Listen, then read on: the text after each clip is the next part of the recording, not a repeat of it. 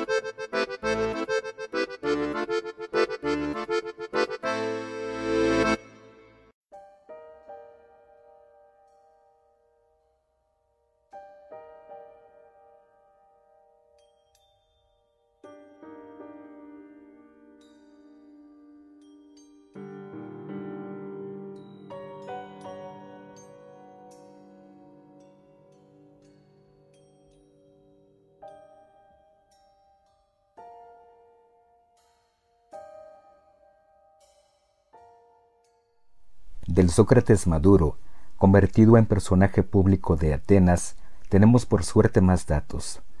Sabemos en primer lugar que durante la guerra del Peloponeso combatió como óplita en tres episodios distintos, las batallas de Potidea, de Delio y de Anfípolis, distinguiéndose por su valor y coraje.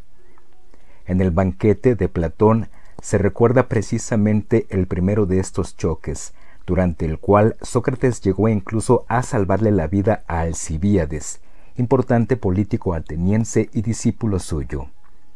Sin embargo, resulta más difícil localizar en el tiempo la visita que Sócrates hizo al oráculo de Delfos, que lo exhortó a conocerse a sí mismo y lo describió de forma enigmática como el hombre más sabio.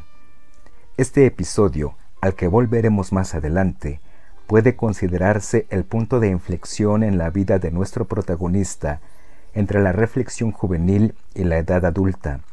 Si para algunos el hecho se podría remontar al 430 a.C., para otros podría ser incluso anterior. Sócrates no se interesó jamás por emprender una carrera política en el seno de la polis, aunque en ocasiones importantes intervino de manera activa en la vida pública ateniense, demostrando con los hechos su profunda envergadura moral. Miembro del Consejo de los 500, fue el único que se posicionó en contra de la decisión de juzgar sumariamente a los estrategas de la batalla de las Arginusas.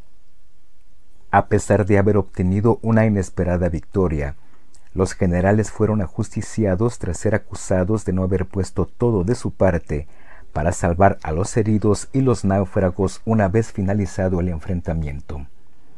Dos años más tarde, se opuso a la orden de Critias, jefe de los treinta tiranos, de arrestar al demócrata Leonte de Salamina.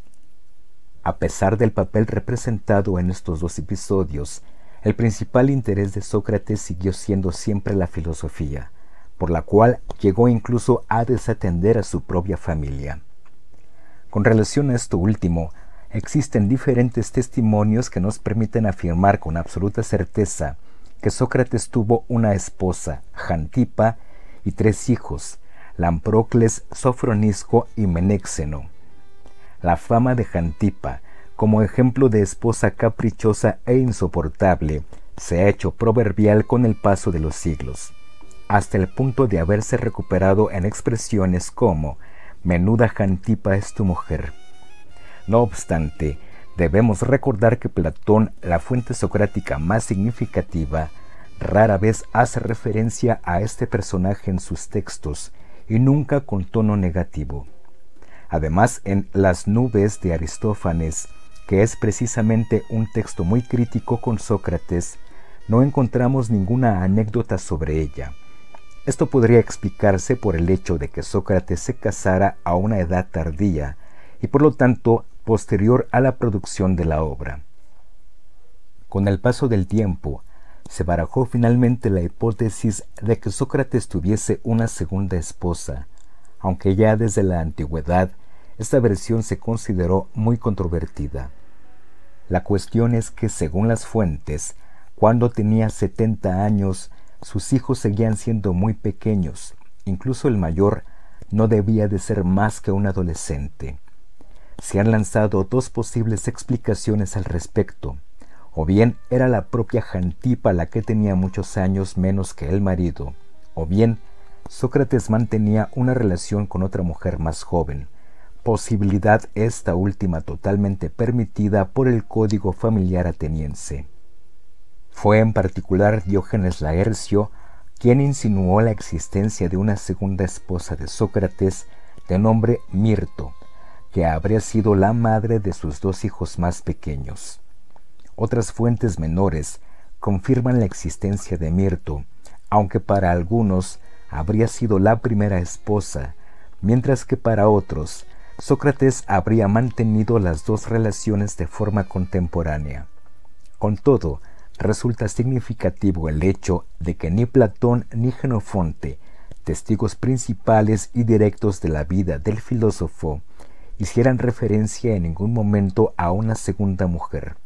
La cuestión queda evidentemente sin resolver.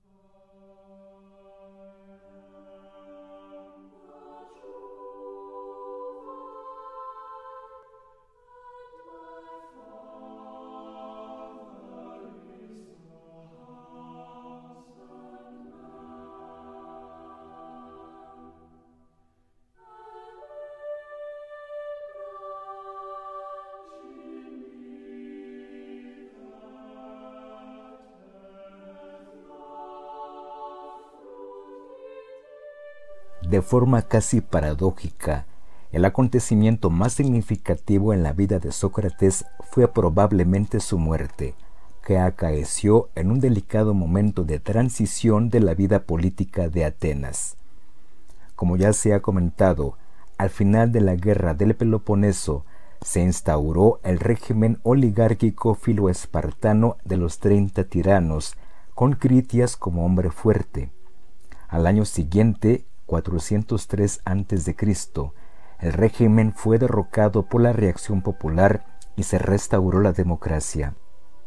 Fueron precisamente ciertos exponentes de las restauradas instituciones democráticas quienes decretaron la condena a muerte de Sócrates, si bien el episodio sigue rodeado de un halo de misterio. Las acusaciones oficiales interpuestas al filósofo fueron la de rechazar la religión tradicional a la vez que introducía nuevas divinidades y la de corromper a los jóvenes.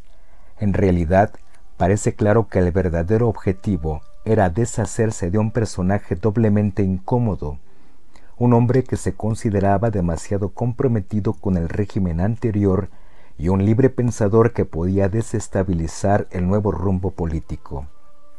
No obstante, Debemos recordar que la condena a Sócrates no preveía inicialmente la pena de muerte. El filósofo habría podido intentar defenderse de forma más eficaz o como alternativa abandonar Atenas y exiliarse. Fiel a sí mismo y sin estar dispuesto a rebajarse a un acuerdo, Sócrates rechazó estas posibilidades y prefirió aceptar el veredicto final que consistía en beber un veneno letal. Corría el 399 a.C. y Sócrates moría a los 70 años, pero en concreto, ¿quiénes fueron sus acusadores? ¿Cómo se instruyó el proceso y cómo se tomó en última instancia la decisión de su condena? Fueron tres quienes apoyaron la acusación contra el filósofo, Meleto, Ánito y Licón. Aún así, fue solo Meleto, el único al que Sócrates se dirige en la Apología de Platón, quien presentó la acusación escrita, tal y como exigía el derecho griego. Mientras que no se encuentra con información segura sobre Licón, de los tres era probablemente Ánito el personaje de mayor relieve, exiliado en el 404 a.C. durante el régimen de los treinta tiranos, pasó a ser un político de primer orden en la fase de restauración de la democracia en Atenas. En el proceso, fueron 500 los miembros del jurado que debían juzgar a Sócrates. 280 votaron a favor de la condena y 220 se opusieron. Existe, sin embargo, otro dato interesante digno de mención. Según la ley ateniense, quien iniciaba una causa debía obtener al menos un quinto de los votos para ganarla. De no ser así, debía pagar una multa y no podría volver a presentar la misma acusación. En la Apología de Platón, Sócrates ironiza varias veces justo sobre este punto.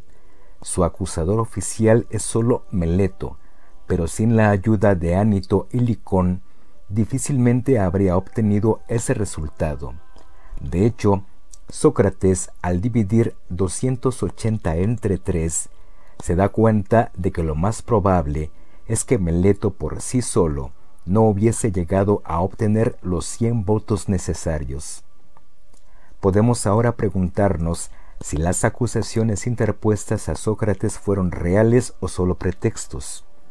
Es posible que ambas cosas, en el sentido de que, además de los oficiales, hubo también otros motivos.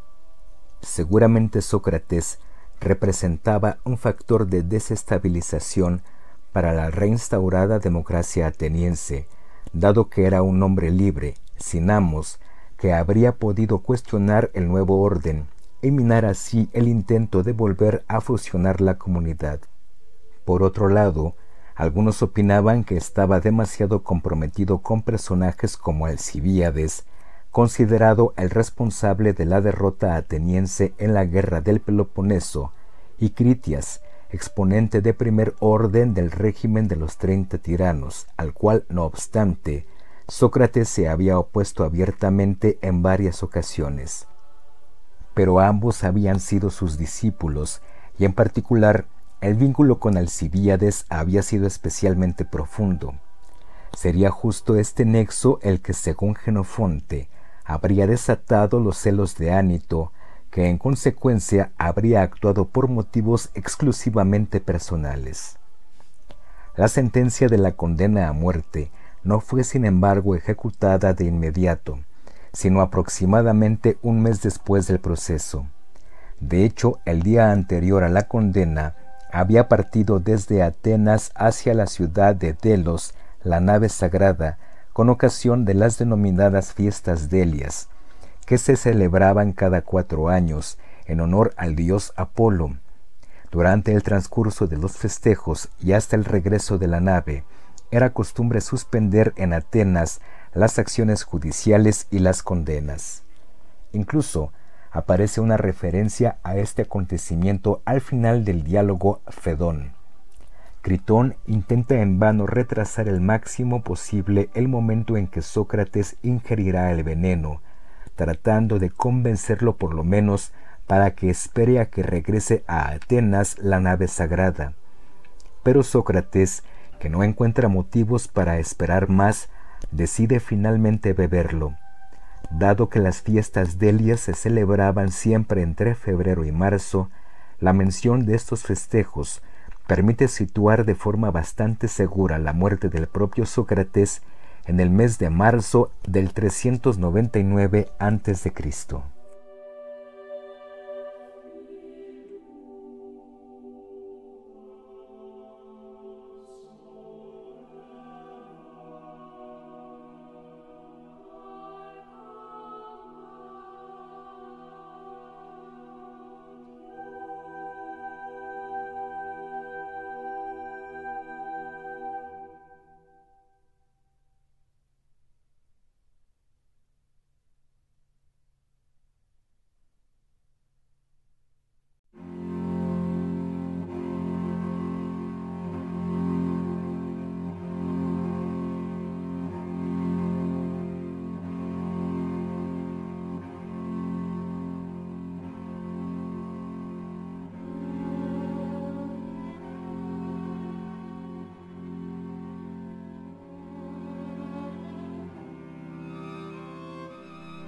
Para Platón, la muerte de su maestro representó un verdadero punto de no retorno en la vida política de Atenas, un drama no sólo privado, sino también colectivo, dado que la polis había decidido ajusticiar precisamente al ciudadano que había encarnado más que ningún otro los ideales de la democracia ateniense.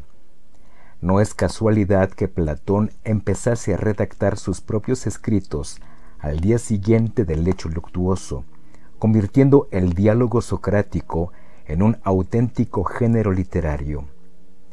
Son tres en particular los textos en que Platón se ocupó del tema de la muerte de Sócrates, poniendo el énfasis en distintos momentos y aspectos del suceso.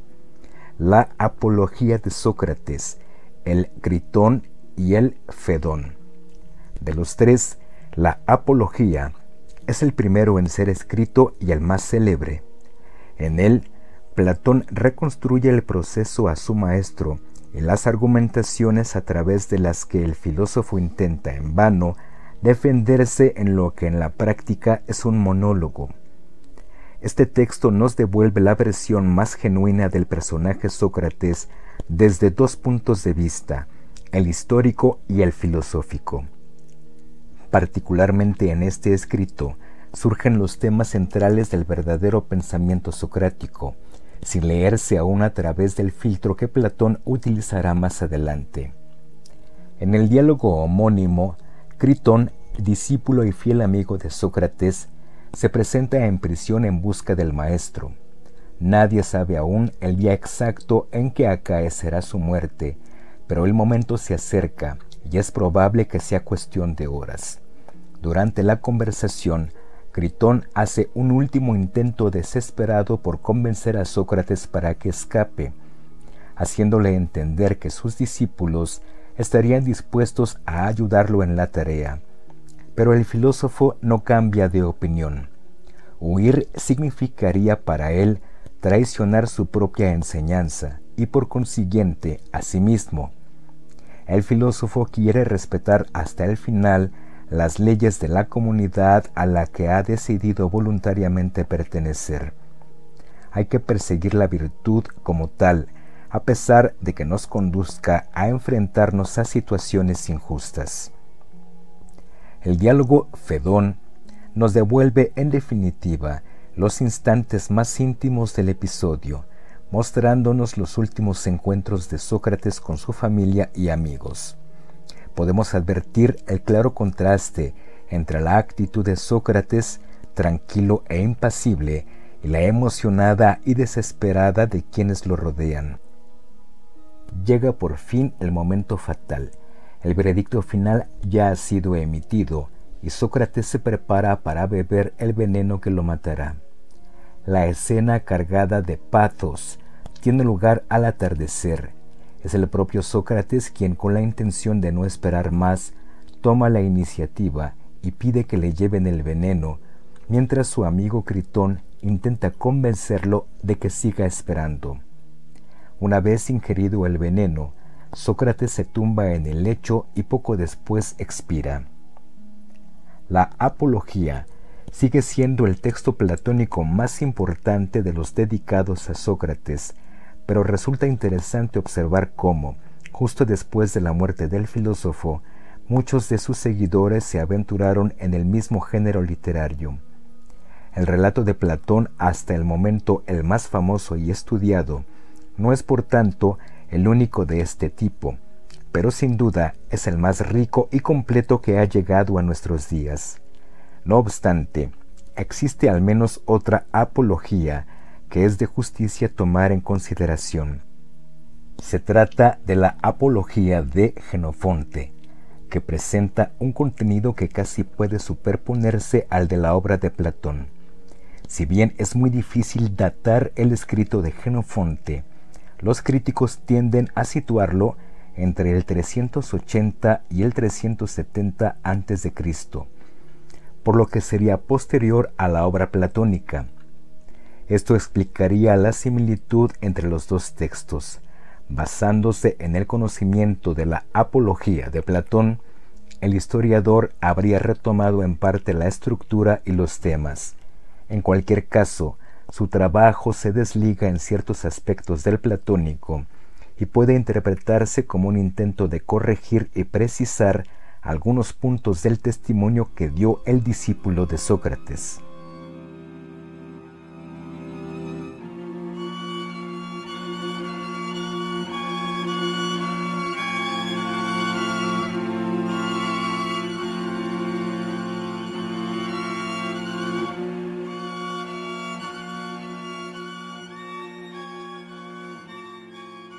La primera diferencia es de carácter contextual.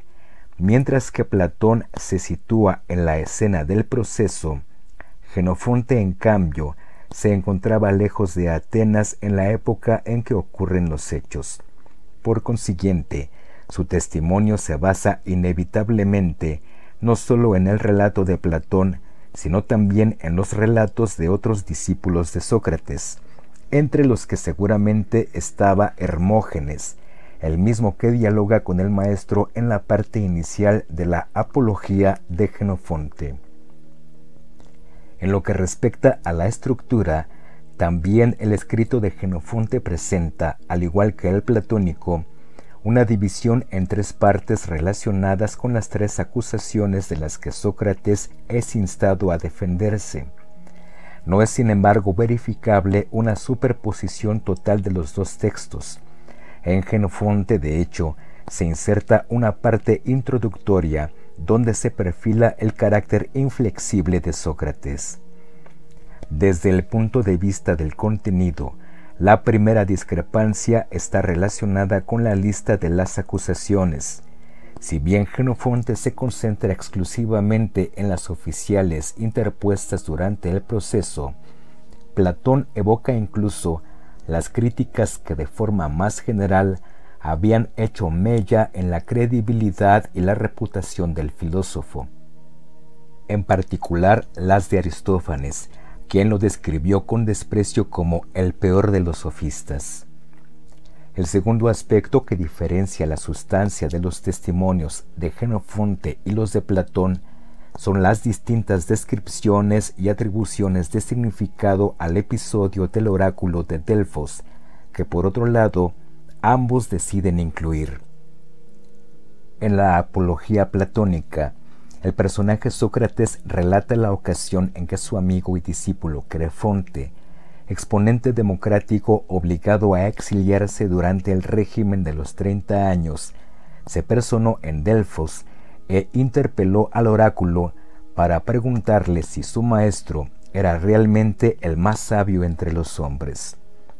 La respuesta positiva del oráculo lleva a Sócrates a reflexionar durante su defensa sobre lo que significa ser sabio la conclusión a la que llega consiste en reconocer que sólo quien es consciente de su propia ignorancia puede considerarse realmente sabio. Sócrates es sabio precisamente porque sabe que no sabe. Se debe tener en cuenta que en el momento del discurso de Sócrates su discípulo está muerto, por lo que el filósofo recurre al hermano de Crefonte como testigo de los hechos. En Genofonte, el episodio está narrado de forma más sintética y menos detallada. Esto puede que se deba a que en la época en que el historiador escribía, el hecho era ya ampliamente conocido. Con relación a esto último, adviértase que el propio Genofonte afirma que la respuesta del oráculo tuvo lugar en presencia de muchos. A pesar de la brevedad del testimonio, es posible localizar algunas diferencias fundamentales. En este texto, el episodio del oráculo no se narra como preámbulo a la justificación de la actividad socrática. Se inserta exclusivamente para rebatir la acusación interpuesta a Sócrates de haber introducido nuevas divinidades. El oráculo sí lo había descrito como el hombre más sabio, justo y generoso, pero desde luego no lo había comparado con una divinidad. Y es justo la definición de Sócrates como el hombre más generoso, justo y sabio, lo que contrasta de forma clara con la versión de Platón, donde el oráculo lo describe como el hombre más sabio. En Genofonte, el alcance revolucionario del pensamiento socrático aparece, pues, redimensionado en detrimento de una descripción que enfatiza el comportamiento ético del filósofo. Se llega finalmente al momento de la condena. En ambas apologías se presenta a Sócrates dispuesto a aceptar la pena de muerte establecida por los jueces, pero si bien en la versión de Platón esta aceptación constituye el acto extremo mediante el que Sócrates atestigua sus propias convicciones. En la de Genofonte nos encontramos frente a un Sócrates que no se opone a la decisión al considerar que la muerte le está viniendo en un momento oportuno, antes de que la enfermedad o la vejez puedan ahogarlo. Es más, el Sócrates de Genofonte no propone ninguna condena alternativa, ya que está convencido de que fijar la pena era propio de quien reconociera su culpabilidad. Por el contrario, el Sócrates de Platón se aventura a sostener que por su aportación merecería ser mantenido a expensas de la ciudad o como alternativa se les propone a los jueces la conmuta de su pena de muerte por una pena pecuniaria, aunque se precisa de inmediato que su condición económica no le permitiría pagar más que una cifra irrisoria. En estos pasajes del texto resulta evidente el tono irónicamente provocador con que Platón hace hablar a su Sócrates. Llegados a este punto, se ve con claridad de qué forma las dos apologías, a pesar de su propia simetría, ponen de manifiesto aspectos distintos, tanto en el proceso de Sócrates como en el propio Sócrates, demostrando así su importancia como fuentes históricas complementarias.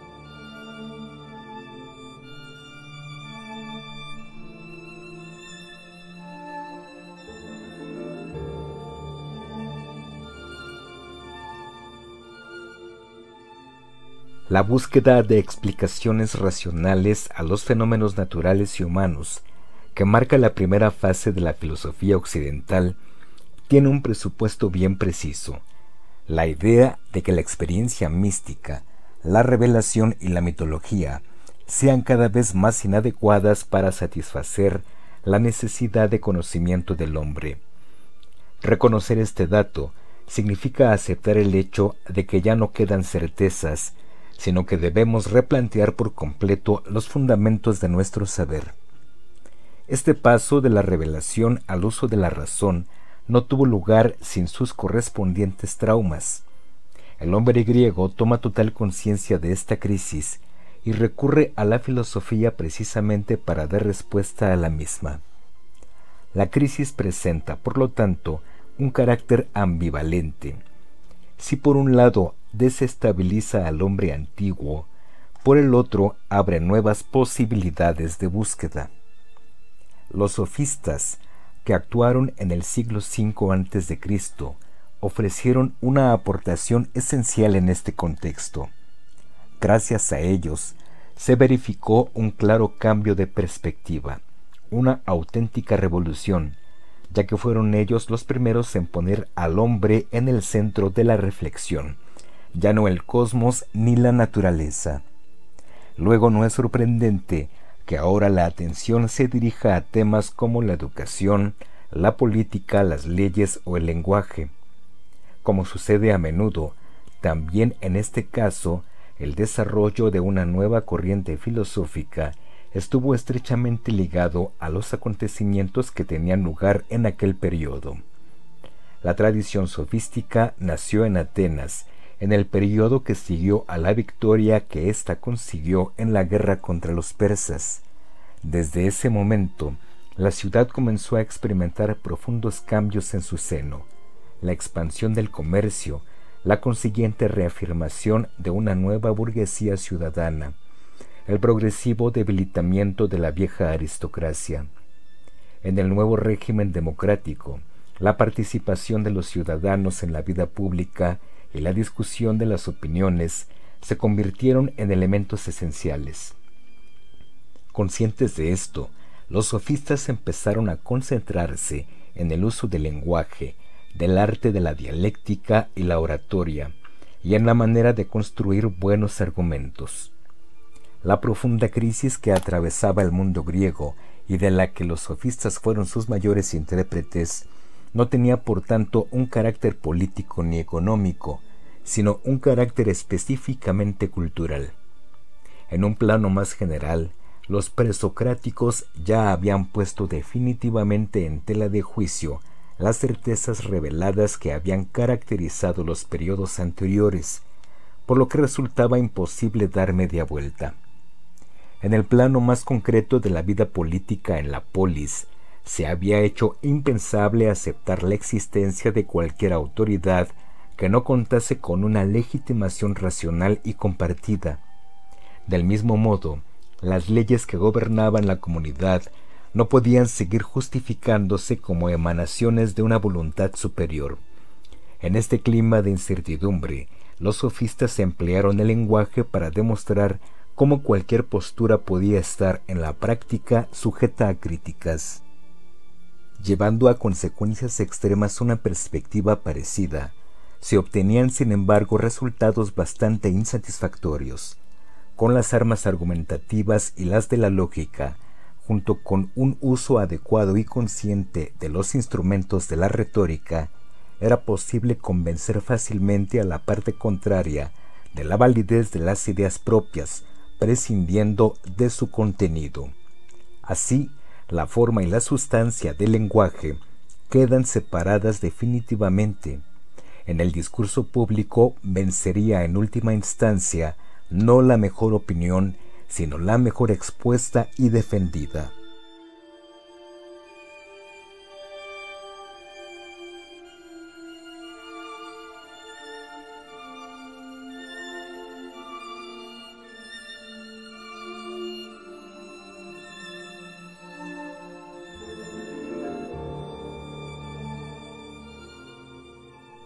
En el detalle, era la retórica el principal instrumento de persuasión de los sofistas.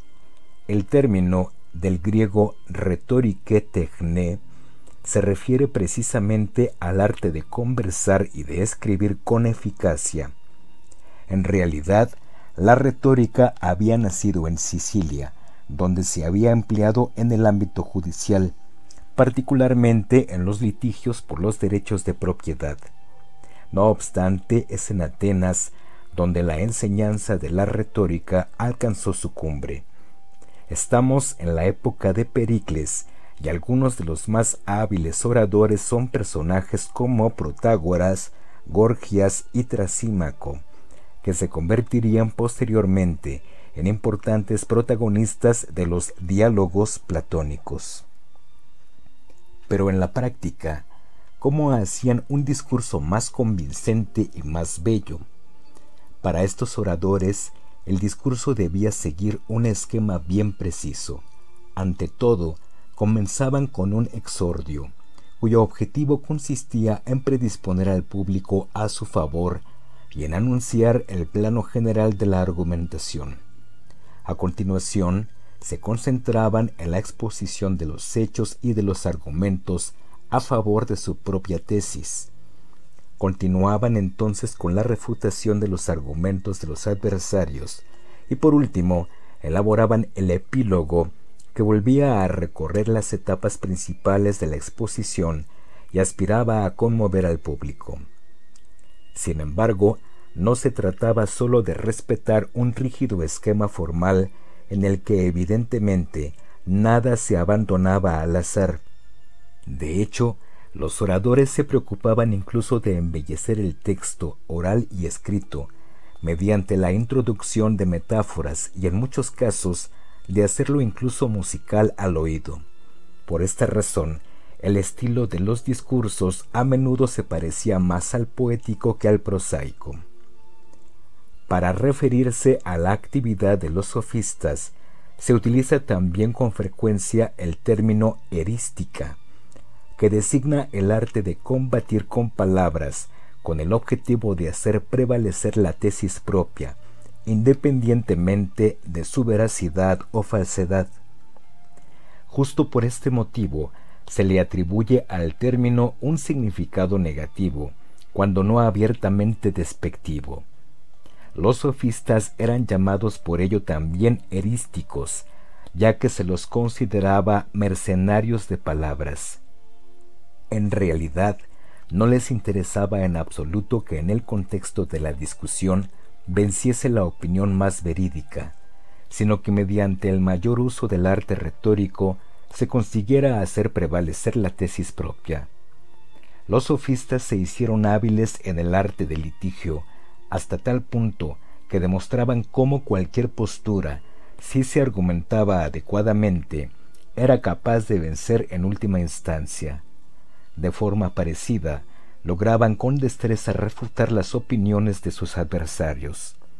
Obviamente, su arte se percibía cada vez más como un fin en sí mismo, y por esto fueron objeto de fuertes críticas y de la desconfianza de sus propios contemporáneos. La parábola de los sofistas aparece reflejada incluso en el propio término que se utiliza para definirlos.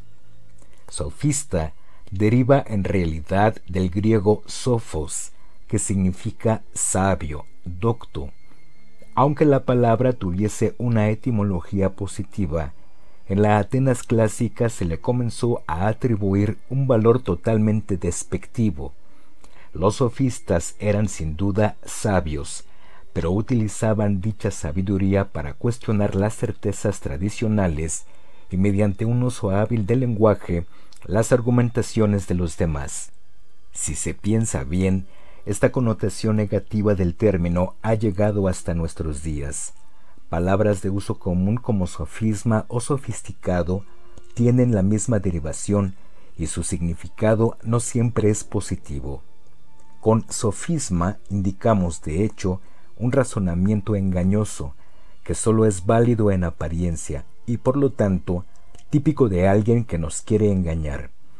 Mientras que con el adjetivo sofisticado podemos referirnos a una persona que no es espontánea ni se comporta con naturalidad, o a algo que ha sido alterado, falsificado. En todos estos casos vemos que ha subsistido la idea de falsedad, de enredo, de insidia. La mala reputación de los sofistas derivaba entonces también del hecho de que para transmitir su sabiduría pretendían que se les pagase lo cual se consideraba escandaloso.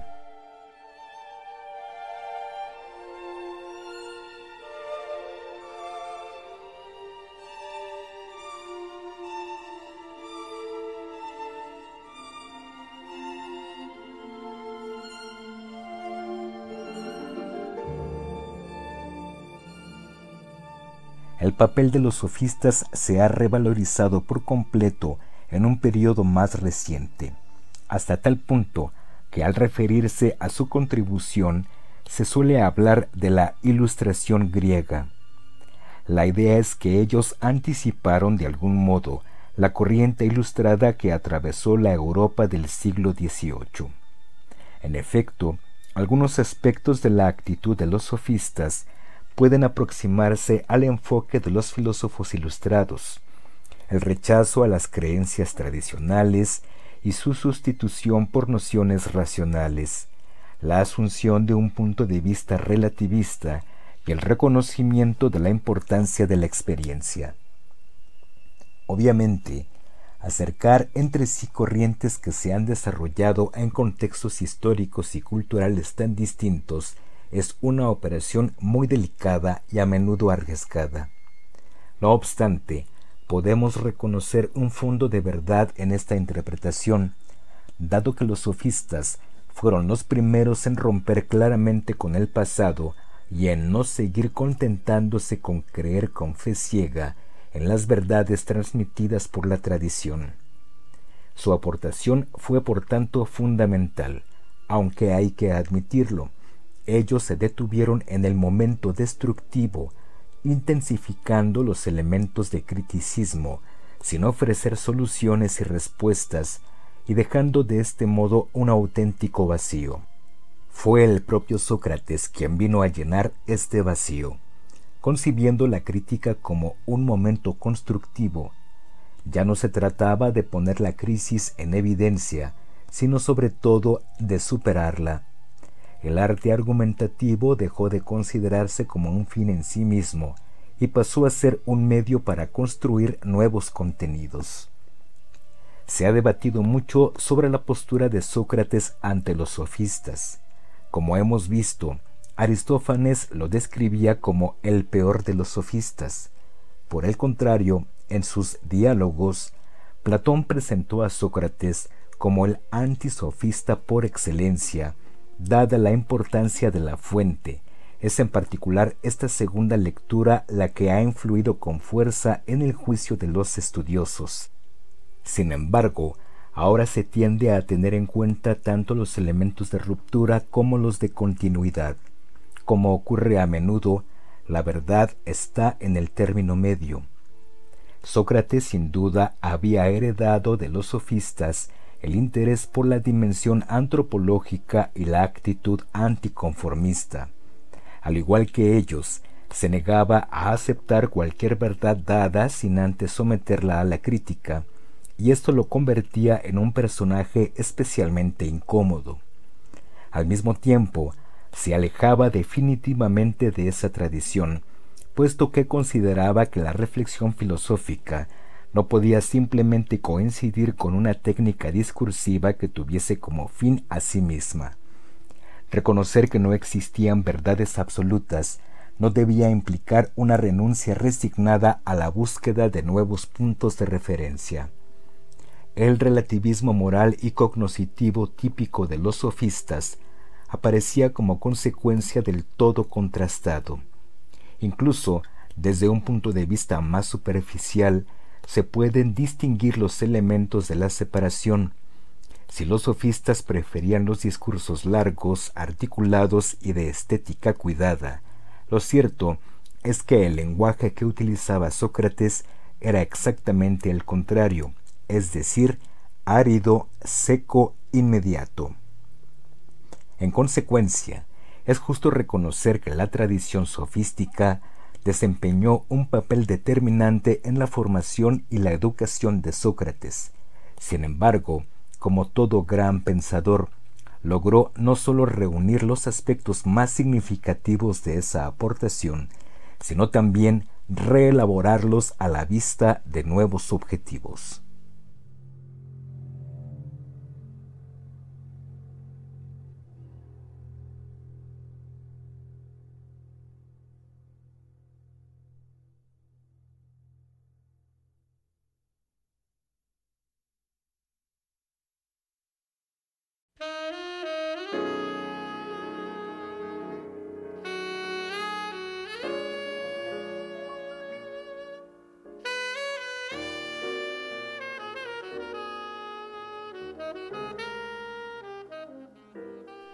Para Sócrates, la reflexión filosófica debía ser ante todo una investigación del hombre sobre sí mismo. El hombre ya no era sólo quien dirigía la búsqueda, sino que se convertía en el objeto privilegiado de estudio. ¿Cuál debía ser el objetivo último de este análisis? El objetivo de Sócrates consistía en comprender cómo debía comportarse el hombre en las situaciones cotidianas, de qué debía ocuparse, qué podía conocer efectivamente. Esta investigación, desde las múltiples facetas éticas y nociológicas, apuntaba a distinguir las muchas posibilidades de los seres humanos, pero también sus limitaciones. Dado que toda persona tiene acceso privilegiado a su propia interioridad, el punto de partida de Sócrates era inevitablemente la investigación sobre sí mismo. De este modo, incluso había hecho célebre el lema recibido en el santuario del oráculo de Delfos, Conócete a ti mismo. Solo en un segundo momento, el filósofo comenzó a interrogar a sus propios conciudadanos, animándolos a razonar de forma autónoma sobre temas relevantes para sí mismos y para su comunidad. Para comprender totalmente la búsqueda de Sócrates y sus métodos, es importante tener siempre en mente que desde su perspectiva, el hombre no se concibe jamás como un individuo aislado, sino al contrario, el hombre lo es solo en tanto vive en medio de sus semejantes, por lo tanto, solo en su contexto relacional. Son las relaciones con los demás hombres y con la comunidad a la que pertenece la polis las que definen al ser humano. Fuera de estas relaciones, la humanidad no puede existir en el sentido estricto del término. Sin embargo, esto no debe considerarse un aspecto peculiar del pensamiento socrático. En la Grecia antigua se pensaba en el hombre sólo a partir de su relación con la polis y sus conciudadanos. La comunidad, entendida como un todo, era más importante que las partes individuales que la componían y en consecuencia que los meros individuos que vivían en ella. Se tenía dignidad por ser humano solo en cuanto ciudadano. Fuera de la polis uno no importaba nada, no era nada. Si es cierto que estos elementos eran característicos de la sensibilidad griega en su totalidad, también es cierto que Sócrates se concentró particularmente en la importancia que el debate asumía con vistas a la búsqueda de la verdad. La verdad se concebía ahora como el resultado de un proceso compartido y en cualquier momento podía ser repensada y perfeccionada. En un contexto similar, no debe sorprendernos que el instrumento de búsqueda preferido por Sócrates fuese el diálogo, que constituye así el elemento central del llamado método socrático. En cambio, podemos encontrar diferencias notables entre el diálogo socrático y el empleado por los sofistas. Para Sócrates, de hecho, el interlocutor no es un enemigo que hay que vencer o convencer mediante la técnica discursiva, aún menos mediante el engaño. Por el contrario, en el diálogo socrático, lo que importaba era el empeño común por aproximarse a la verdad, por aumentar el conocimiento mutuo respecto a cada una de las cuestiones examinadas. Los interlocutores se convertían de este modo en compañeros de búsqueda con quienes compartir no solo el esfuerzo de la investigación, sino también la satisfacción por la conquista obtenida. La propia etimología del término diálogo nos da una pista sobre el carácter colectivo de la acción. Del griego dia, mediante, y logos, discurso, pone de relieve el intercambio y por ende la pluralidad del procedimiento socrático. En la perspectiva de Sócrates se establece, pues, una correspondencia entre diálogo y ciencia, esta última concebida como la búsqueda racional de la verdad. Como veremos más adelante en detalle, el diálogo y la búsqueda poseen, no obstante, también un valor ético, expresan un comportamiento virtuoso y se autoalimentan continuamente.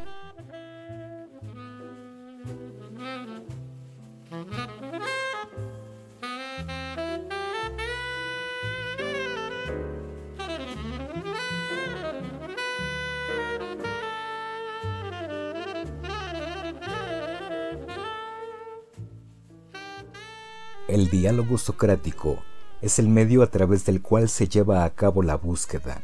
Como tal, no se desarrolla en modo casual, sino que precisa estructurarse y dirigirse de forma eficaz. Esto es posible gracias a una serie de instrumentos muy precisos con los que Sócrates dirige la conversación con sus interlocutores, en particular planteando preguntas. Refiriéndose precisamente a la pregunta metódica, se habla de dialéctica socrática. Pero ¿cómo se desarrolla el diálogo socrático y cuáles son los instrumentos que utiliza el filósofo? La estrategia de Sócrates es la de identificar al principio del debate un conjunto de consideraciones en las que todos los interlocutores estén dispuestos a estar de acuerdo. Solo a partir de esta base común podrá iniciar su investigación cuestionando en primer lugar las certezas sobre las que se basan las opiniones de los demás y a continuación intentando llegar a conclusiones razonablemente aceptables.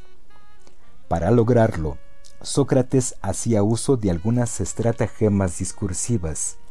La primera consistía en formular preguntas breves y precisas y en esperar respuestas del mismo tipo.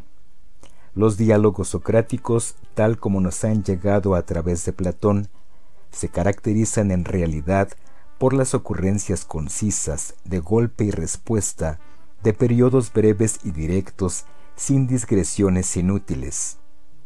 El término técnico para referirse a esta manera específica de hablar es braquilogía, que deriva realmente de las palabras griegas brachis, breve, y logos, discurso. Como ya se ha insinuado, vemos en detalle hasta qué punto el diálogo socrático, a pesar de no abandonarse en absoluto a la suerte, se distingue de los discursos largos y hechiceros de los sofistas. Sócrates ponía así en un aprieto a sus propios interlocutores, pidiéndoles que definiesen con exactitud los conceptos centrales de la discusión. La pregunta recurrente consistía en el ¿qué es? A Sócrates le interesaba comprender el significado concreto de conceptos profundamente importantes para la vida del hombre. Sin embargo, al contrario de lo que puede parecer en un primer momento, ofrecer una definición clara de lo que es justo, lo que es sabio, lo que es bello, etc., es de todo menos fácil. Los interlocutores de Sócrates percibían esta dificultad muy pronto. De hecho, al filósofo no le bastaba que llevasen una larga lista de ejemplos con la cual demostrar lo que entendían, por ejemplo, por hombre justo. Sócrates exigía mucho más, exigía una definición precisa y exhaustiva de qué era la justicia. Debemos tener siempre muy en mente que el objetivo de Sócrates consistía en aproximarse a la verdad, añadiendo una pieza después de otra, pero siempre consciente de que la verdad no es algo que existe en algún sitio y espera simplemente que la encuentren. Son los hombres quienes deben construirla racionalmente, recorriendo distintas vías, cuestionando sus propias convicciones, comparándose entre sí. En este sentido, Sócrates alcanzó su objetivo, ya que convencía a sus interlocutores de la debilidad de sus convicciones iniciales y les instaba a una reflexión más profunda que abandonase cualquier prejuicio.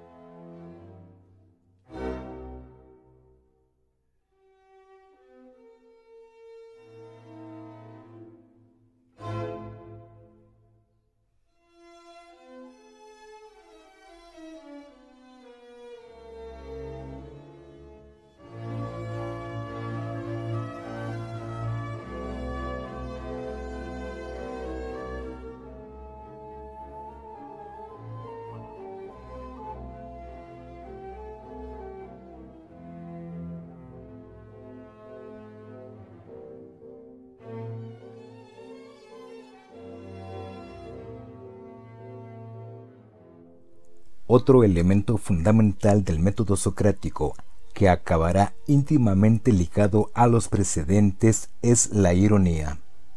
No obstante, para comprender totalmente la noción socrática de ironía, debemos distanciarnos al menos en parte del uso que hacemos hoy del término. También en este caso, la etimología de la palabra nos da una pista. En griego, Eironeia significa de hecho disimulo, y disimular es precisamente lo que hacía Sócrates ante sus interlocutores, en particular ante aquellos que se mostraban seguros de sus propios conocimientos. En estos casos, Sócrates iniciaba el diálogo adulando al adversario, exaltando su fama y su habilidad, y animándolo así a exponer su propia opinión.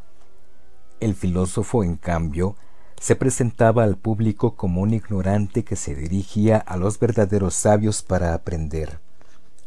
Sócrates fingía por tanto con astucia y se burlaba de sus presuntuosos interlocutores, construyendo una auténtica farsa de la que sus contrincantes se percataban cuando ya era demasiado tarde.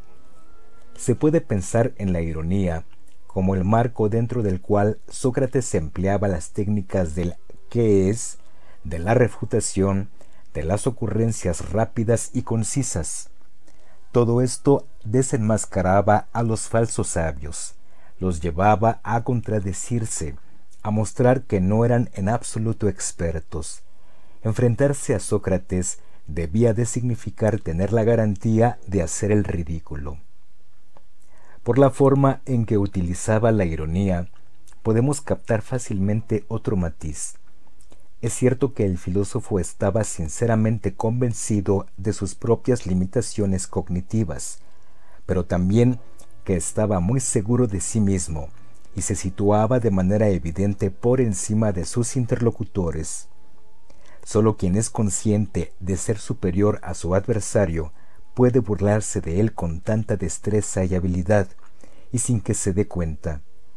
De este modo, la ironía se presentaba como un medio irreverente, aunque Sócrates la utilizaba siempre por una causa justa.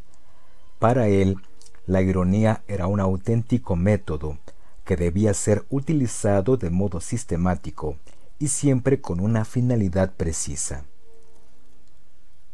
La ironía, la refutación, las preguntas apremiantes, la demanda de definiciones precisas eran elementos que caracterizaban el método socrático, aunque poseían un carácter ambivalente, negativo y positivo a la vez.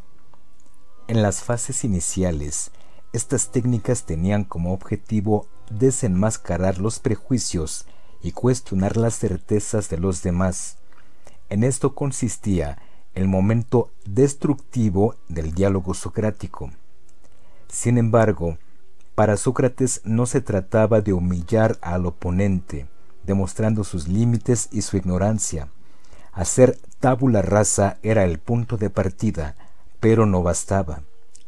Llegados a este punto, el filósofo podía iniciar la segunda fase de la discusión, la constructiva.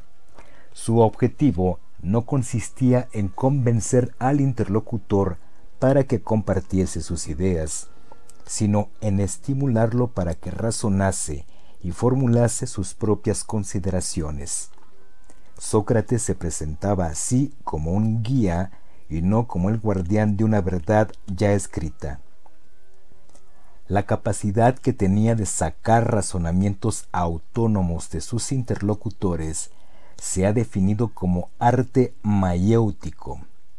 La mayéutica era en realidad la técnica de las matronas de traer al mundo a los niños. Es aquí evidente la fuerte referencia biográfica a la profesión de la madre de Sócrates. Igual que Fainarete ayudaba a las mujeres a dar a luz, Sócrates, obstetra de las almas, ayudaba a los hombres a dar a luz reflexiones serias y argumentadas. La mayéutica es por lo tanto una metáfora, y a través de ella se logra comprender aún mejor la verdadera esencia del método socrático. Con todo, se ha seguido debatiendo durante mucho tiempo la introducción del término mayéutica con relación al enfoque de Sócrates. Fue el propio filósofo el primero en utilizar esta metáfora o es una atribución posterior debida a Platón en particular. Pero cuál era la finalidad última de la mayéutica.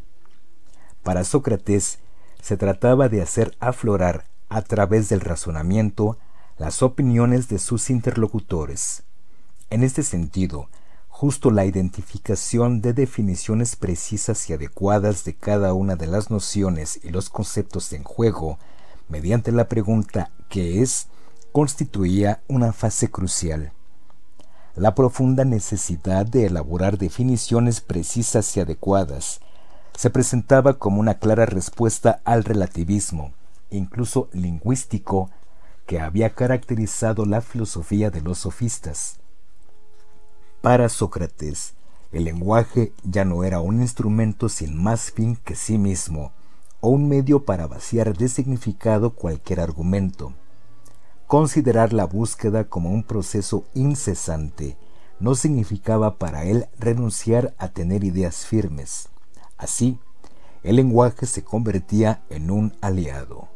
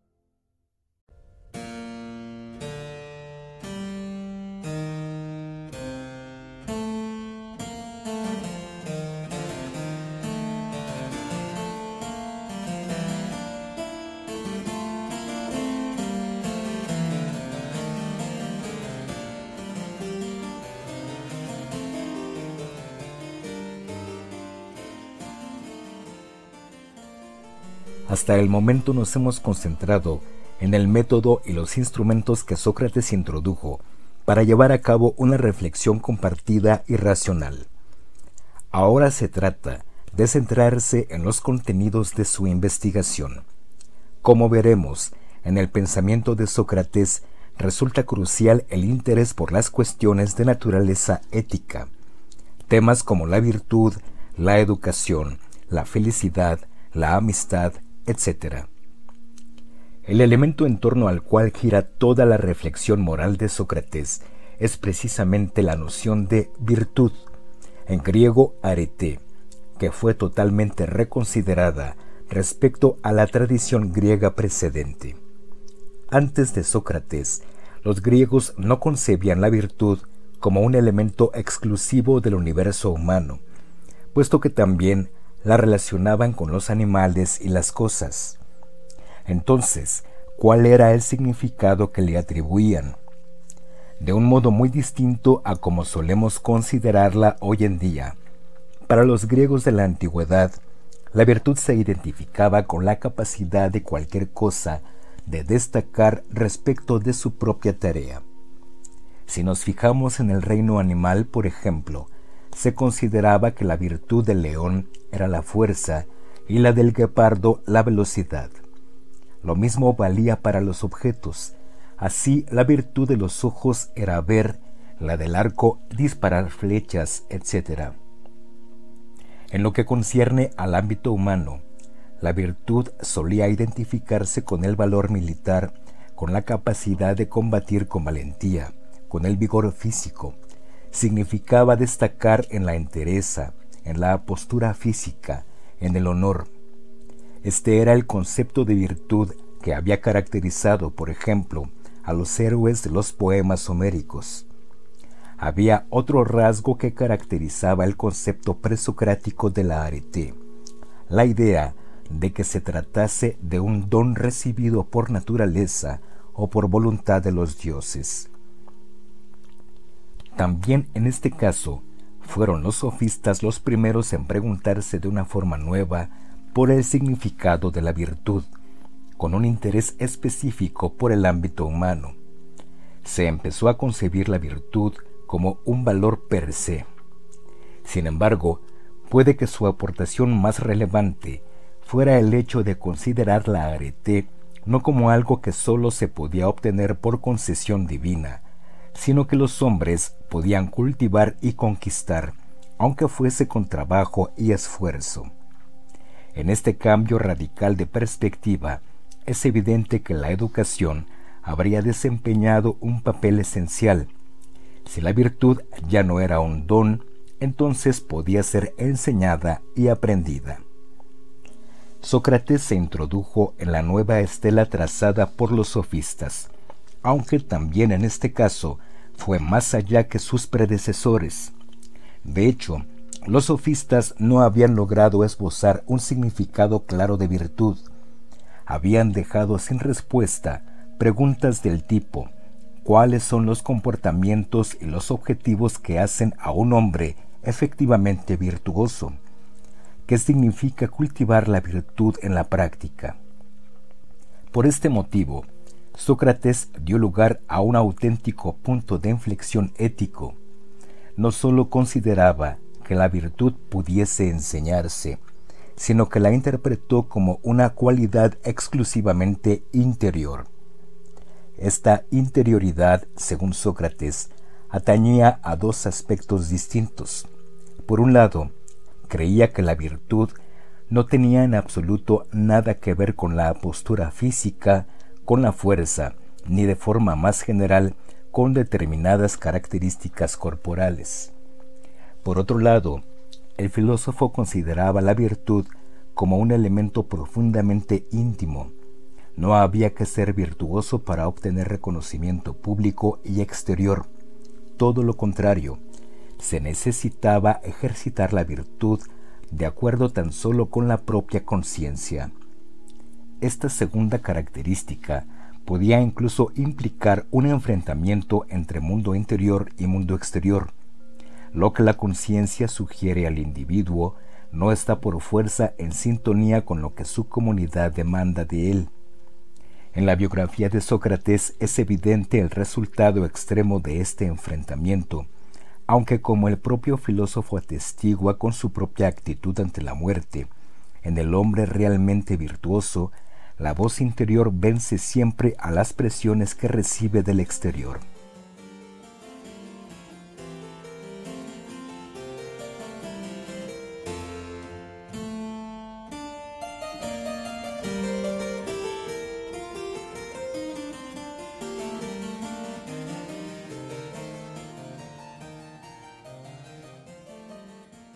Destacar como hombre significaba para Sócrates destacar en el arte del buen vivir, del comportarse bien.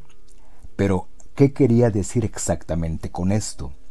Como hemos visto con anterioridad, Sócrates reconocía que la capacidad de pensar, de reflexionar, era la principal característica de los seres humanos. En consecuencia, comportarse de forma virtuosa debía consistir en desplegar al máximo esta posibilidad razón y virtud eran concebidas como si estuviesen unidas indisolublemente. Por este motivo, para describir la ética socrática, se utiliza por lo general la expresión racionalismo moral. Sócrates, en efecto, concebía la virtud como ciencia, al considerar que el hombre sólo podía distinguir entre lo que está bien y lo que está mal a través de la razón y el conocimiento. Asumir tal punto de vista implicaba inevitablemente una serie de consecuencias. En primer lugar, hacía posible que Sócrates justificase el hecho de que la virtud pudiese ser enseñada o aprendida. Si en efecto la virtud es conocimiento, entonces cualquiera que lo desee puede aproximarse a ella y cultivarla. La virtud ya no se concebía como un don divino reservado tan solo a unos pocos hombres elegidos. Al contrario, estaba potencialmente abierta a todos. En este sentido, la virtud de Sócrates es democrática. Además, la visión moral de Sócrates casaba a la perfección con su enfoque general sobre la reflexión filosófica. Al igual que la verdad, también el bien y el mal tenían que ser definidos mediante un debate público y racional. La acción moral debía emanar del razonamiento y no basarse en códigos ya escritos o revelados. El racionalismo moral conllevaba una segunda consecuencia fundamental. Si el conocimiento conducía a la virtud, la ignorancia, por el contrario, llevaba al vicio. Para Sócrates, ningún hombre habría podido actuar con maldad por voluntad propia. Quien cometía una acción malvada o injusta lo hacía solo porque ignoraba cuál era el verdadero bien. Si lo hubiese sabido, habría actuado de otra forma. Este aspecto nos evoca el optimismo que el filósofo albergaba respecto a la naturaleza humana. No consideraba en absoluto que el hombre pudiera ser una criatura malvada per se, mediante una educación adecuada y el ejercicio de la razón, cualquiera habría sido capaz de comprender el valor extremo de la virtud y optar por ella. Con relación a esto, podríamos en cambio presentar una objeción a Sócrates. ¿Cómo deberíamos valorar el comportamiento de quienes, aun conociendo el bien, deciden sin embargo hacer el mal? Como se lee en la última parte del diálogo platónico Protágoras, Sócrates consideraba que un caso de este tipo era el mayor ejemplo de ignorancia. En situaciones como esta, en efecto, la ignorancia se refiere particularmente a los objetivos que un hombre se pone. Solo quien se deja llevar por los placeres materiales y para obtenerlos está dispuesto a todo, comete de forma voluntaria acciones injustas y malvadas. Sin embargo, las comete porque cree que satisfacer esos placeres lo hará feliz, ignorando así la verdadera naturaleza de la felicidad. Si supiese en qué consiste la verdadera felicidad, la pondría como fin de sus acciones y por consiguiente evitaría hacer el mal.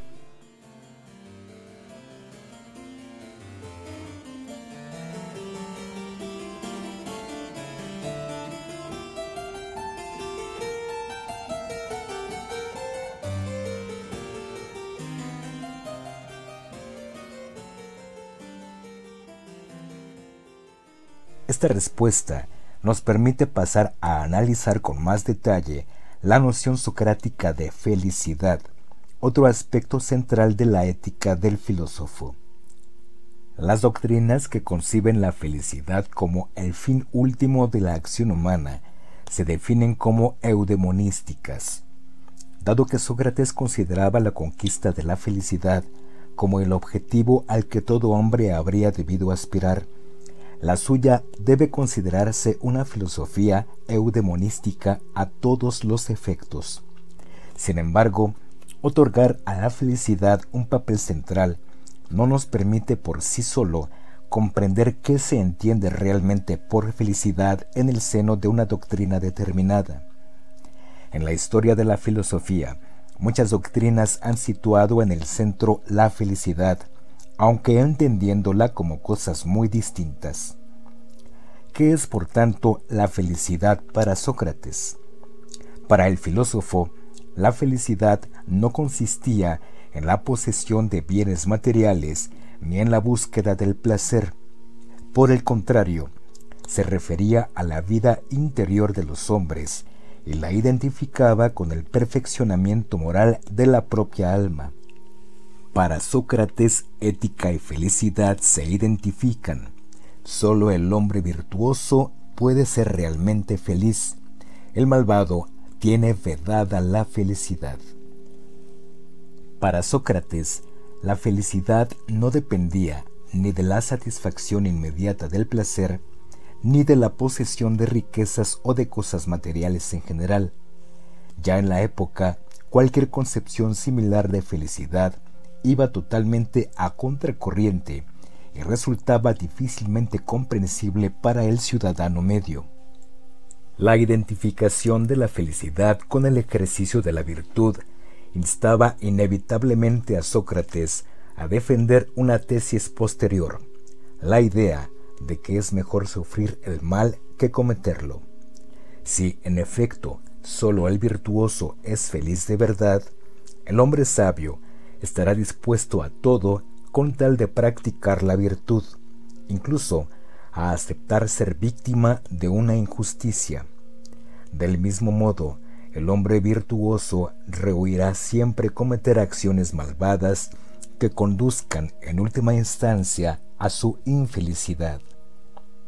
Cabe recordar que Sócrates puso en práctica en primera persona esta convicción personal al aceptar la condena de sus acusadores, si bien en este caso resulta apropiado llamar la atención sobre un detalle.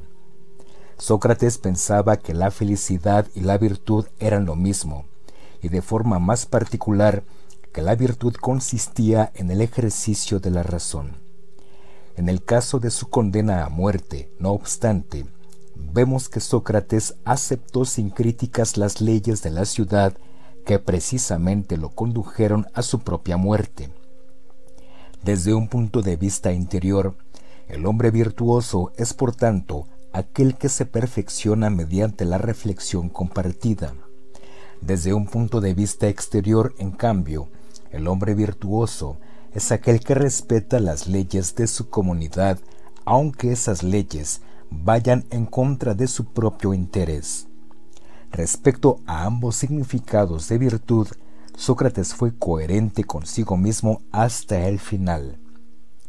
La ética socrática dista en ciertos aspectos de nuestro sentir como personas modernas.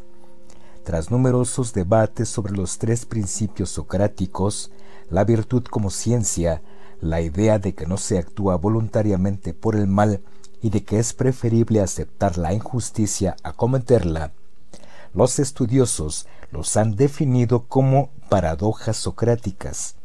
De hecho, la perspectiva socrática nos puede parecer incompleta respecto a ciertos aspectos.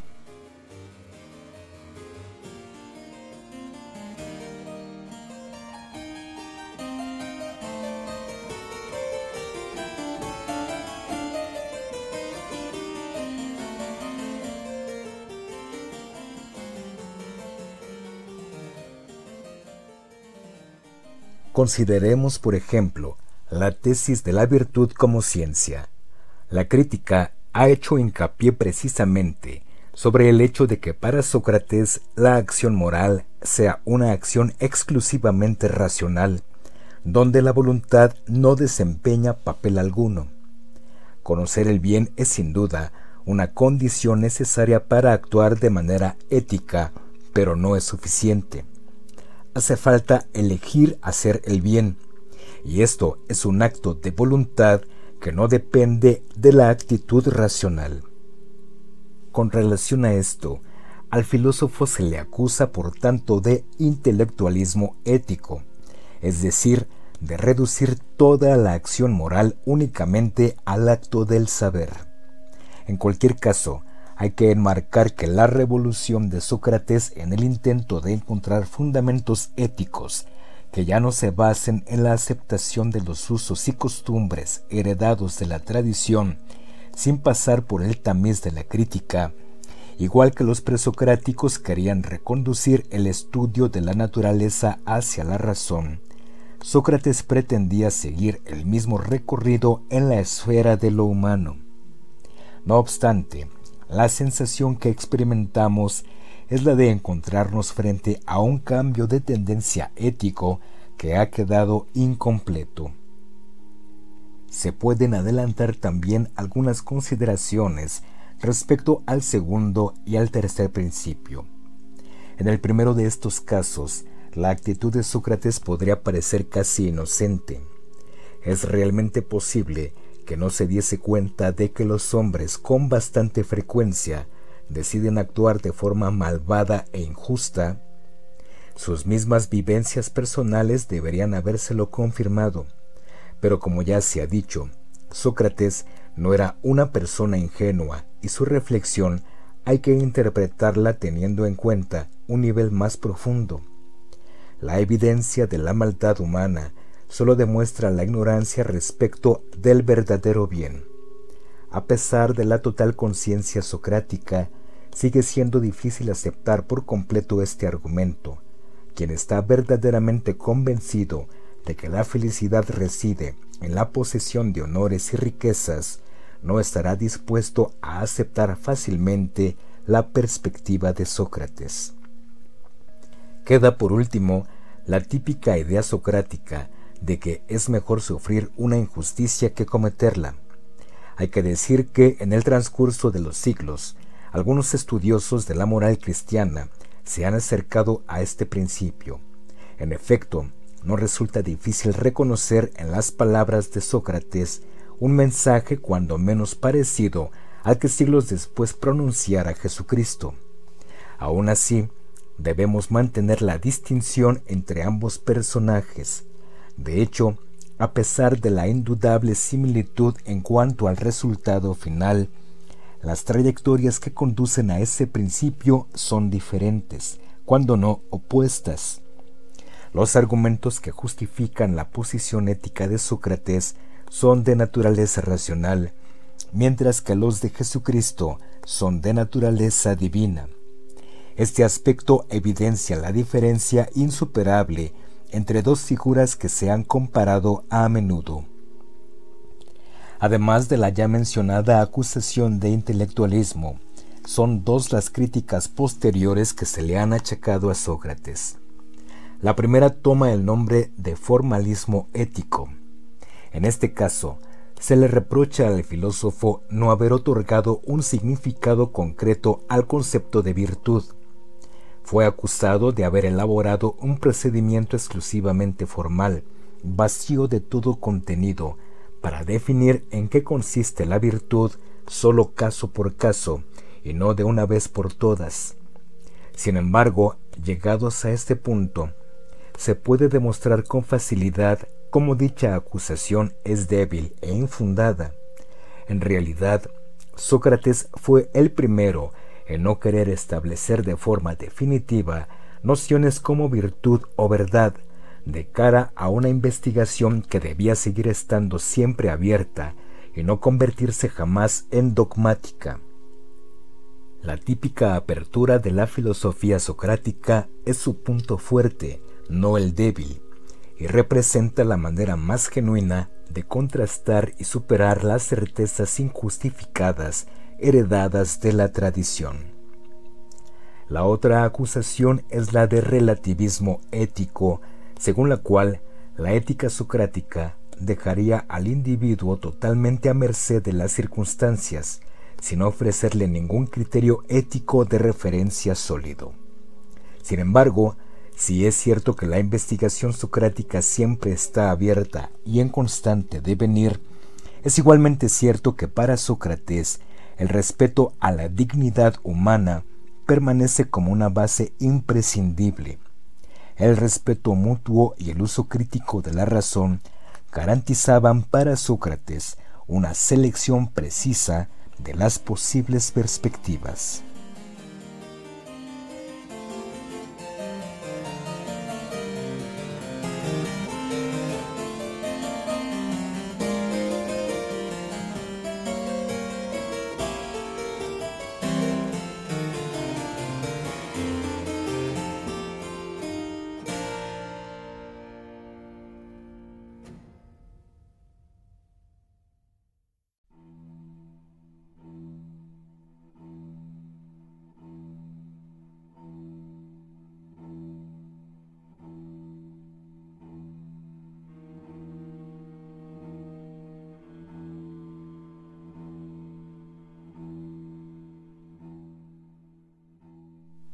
Retomemos ahora el vínculo específico entre virtud y felicidad.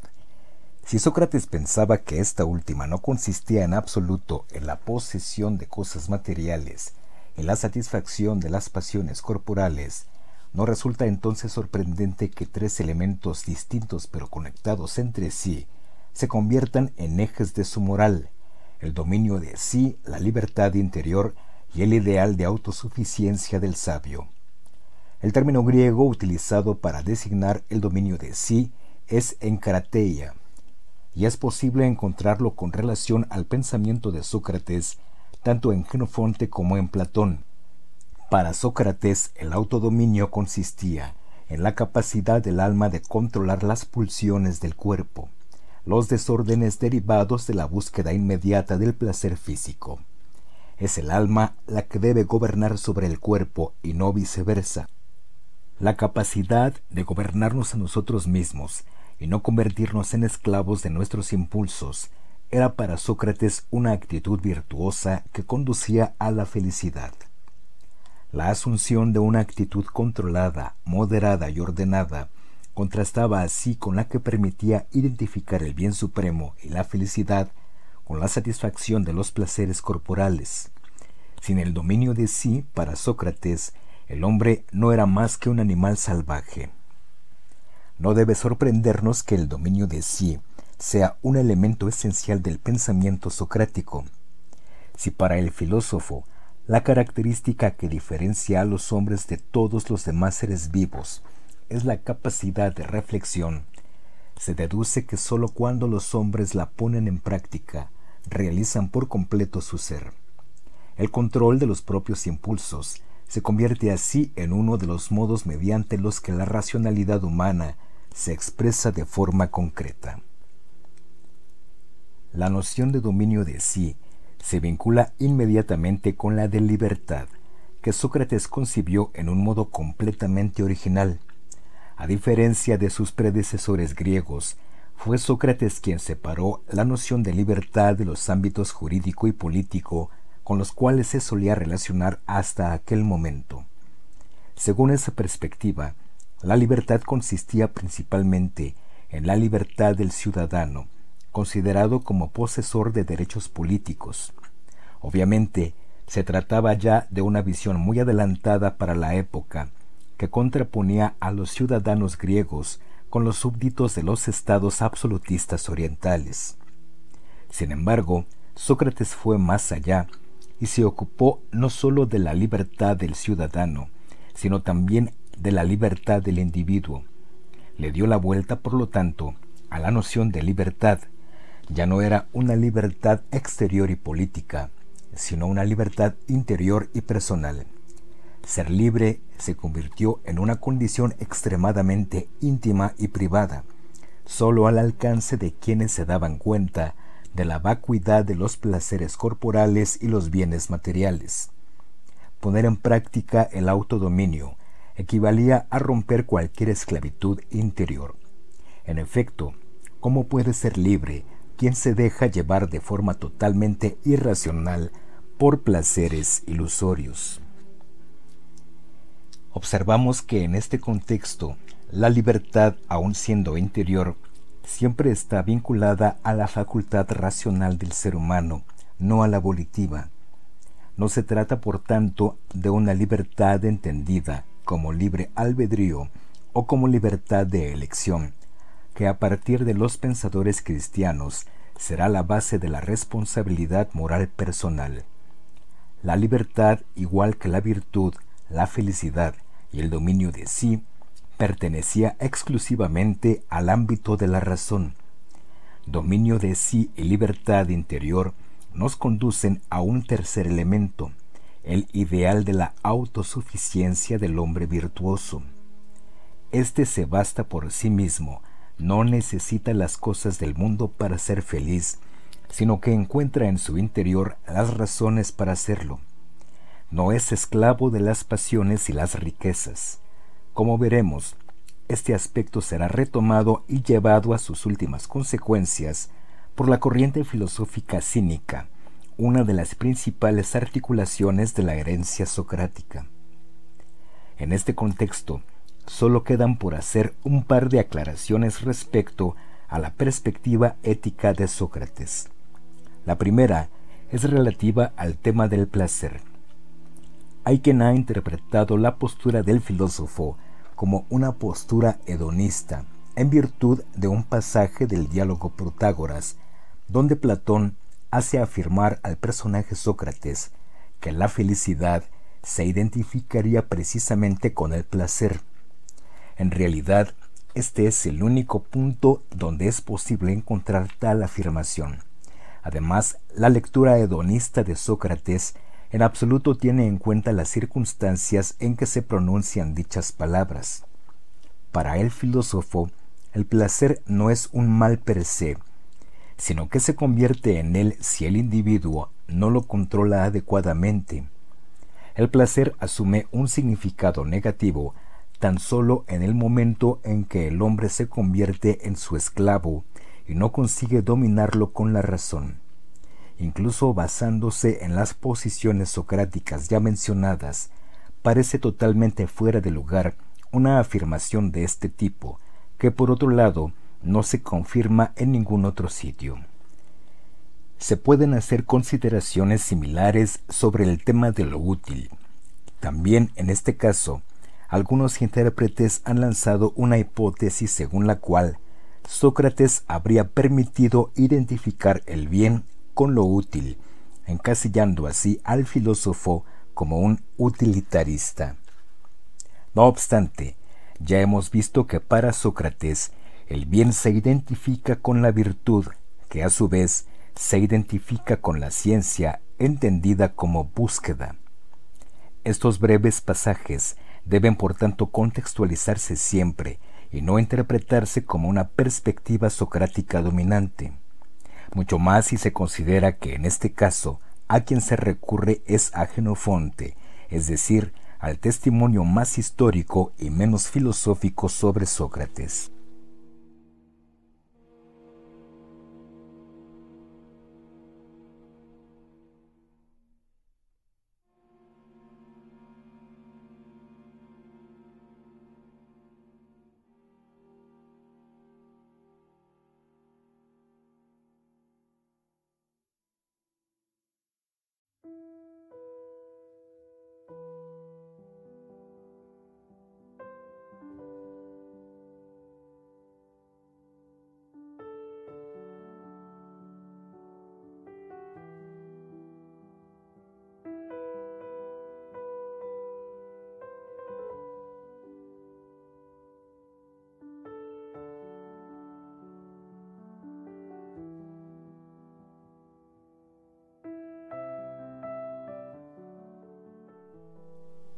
Sócrates atribuía un gran valor al sentimiento de la amistad.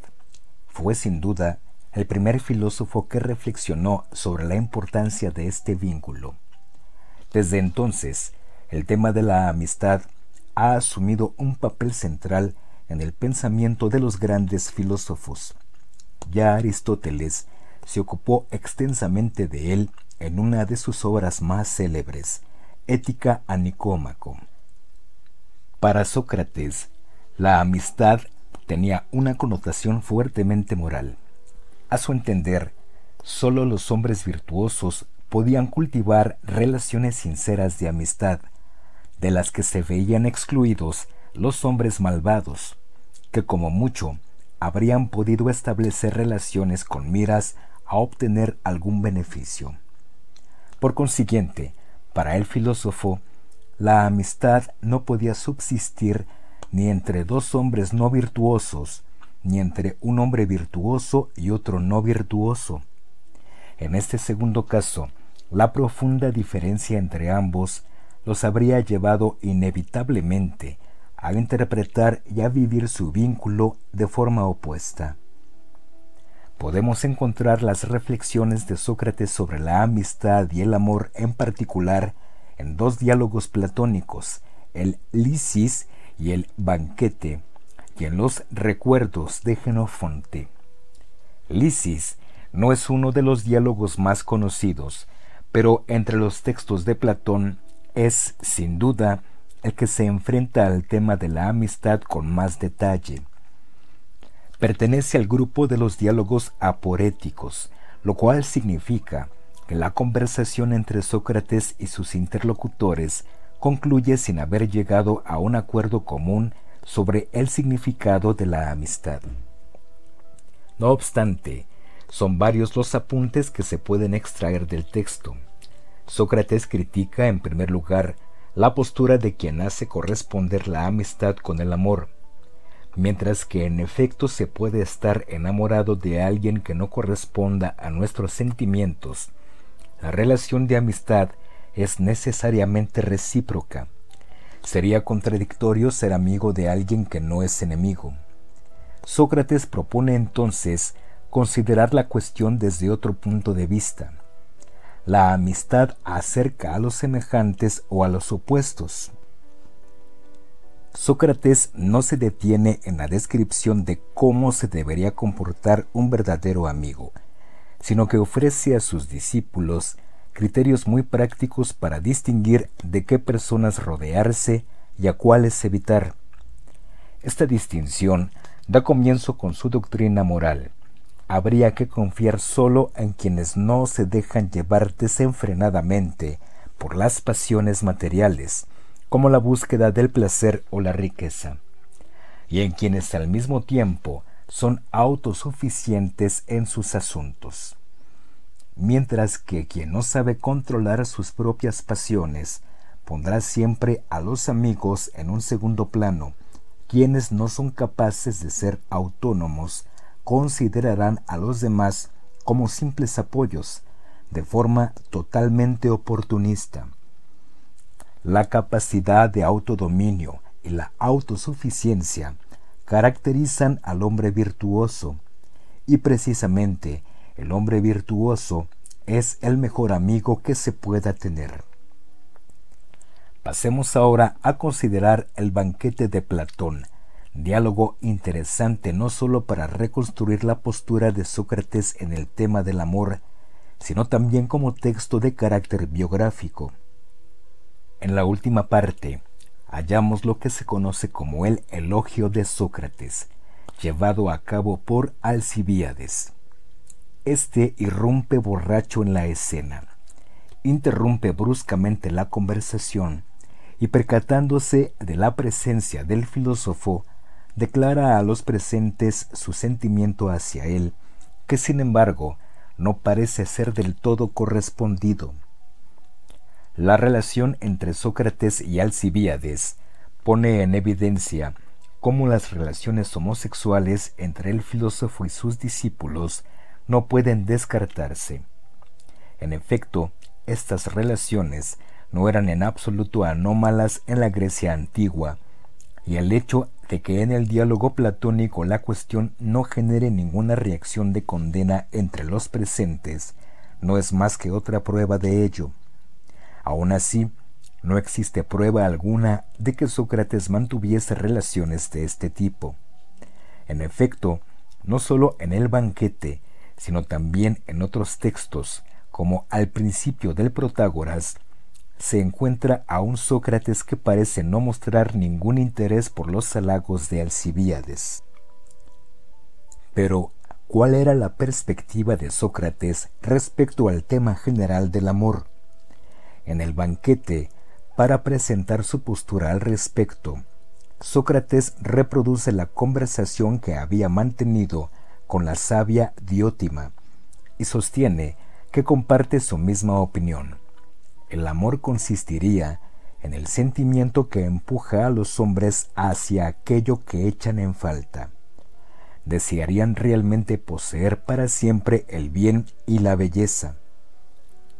Es por esto que el amor no puede encontrarse en la persona amada, sino en quien ama, ya que es en realidad este último quien sufre la carencia y quien busca en el amado la posibilidad de paliarla de modo que el amor es algo incompleto, y por eso no se puede considerar un Dios, sino más bien un demonio, o más bien algo a mitad de camino entre los hombres y las divinidades.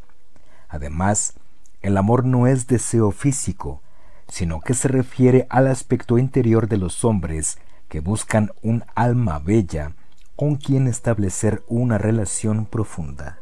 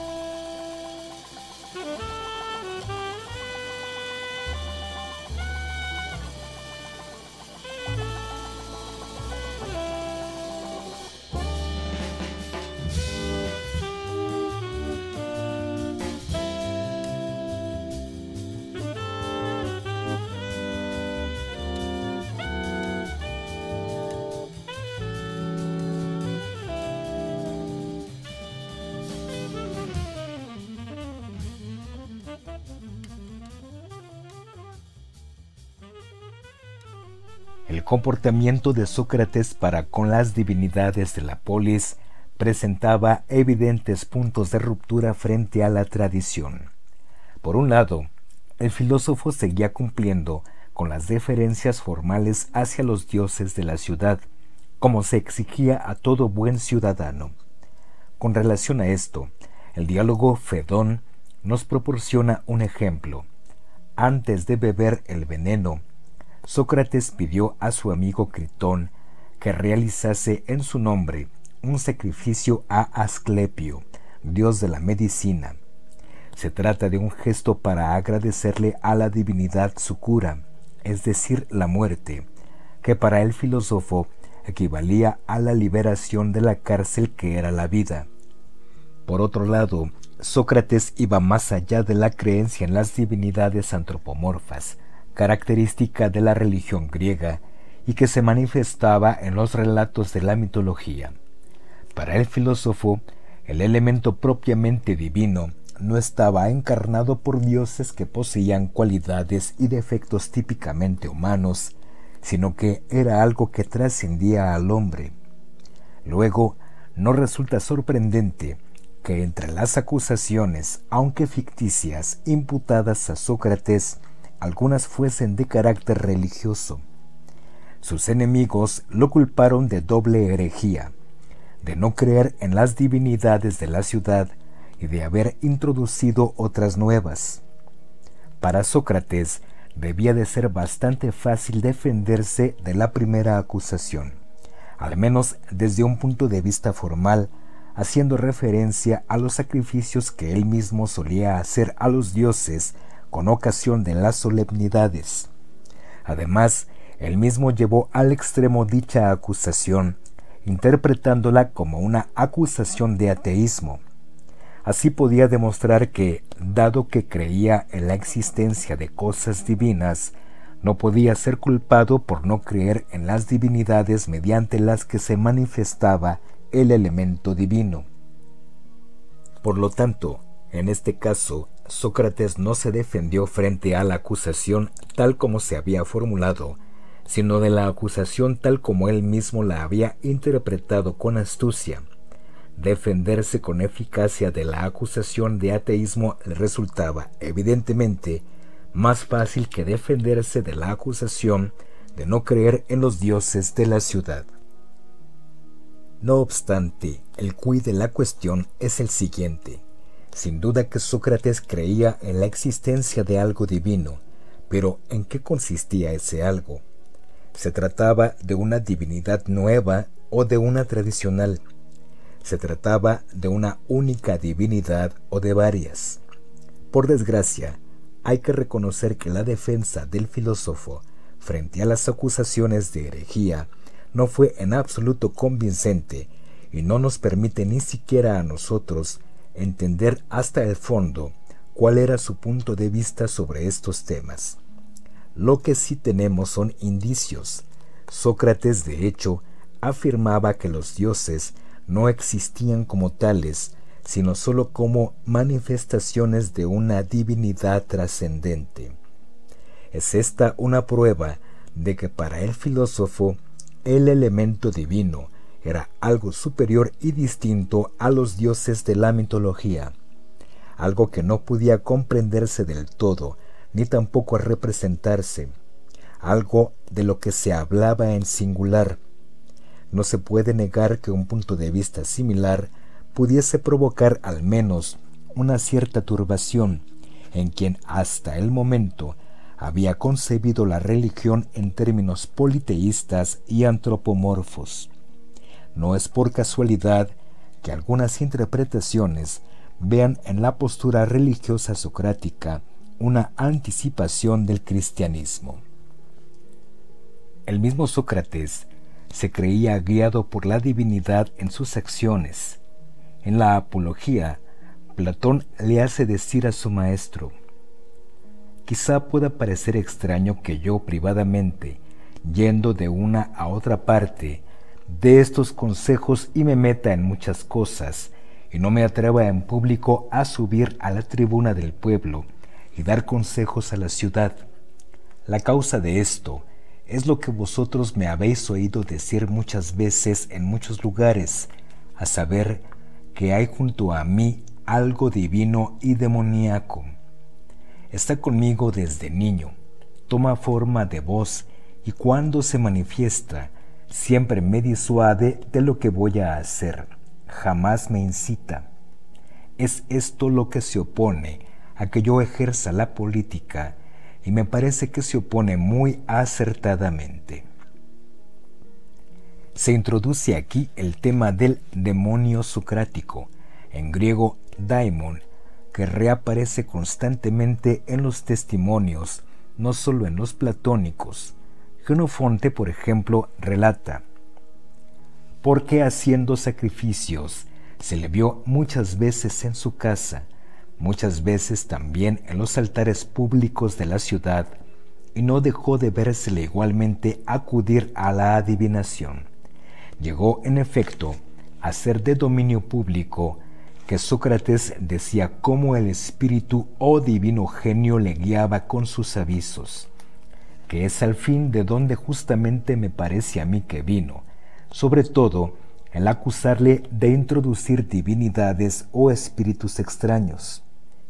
Solo que la gente dice en general que son los agüeros o los encuentros casuales los que los apartan de su propósito o les animan a seguirlo mientras que Sócrates se expresaba según entendía que ello era, diciendo que ese espíritu o divino genio con sus avisos le guiaba.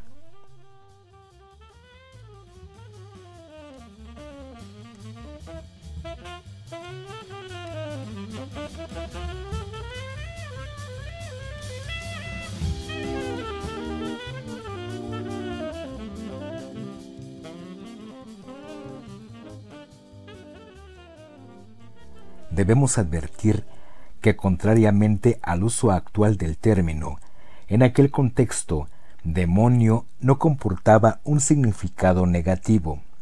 Con él se daba a entender más bien un numen interior que inspiraba a Sócrates y lo guiaba en su actividad filosófica cotidiana. Era el demonio que lo empujaba a cuestionar las certezas de la tradición, a buscar la verdad por la vía racional, a hacerse preguntas sobre la validez de las creencias religiosas. Al mismo tiempo, el demonio lo mantenía alejado de la vida política en sentido estricto, animándolo en cambio a profundizar en sus investigaciones en los diálogos entre ciudadanos particulares.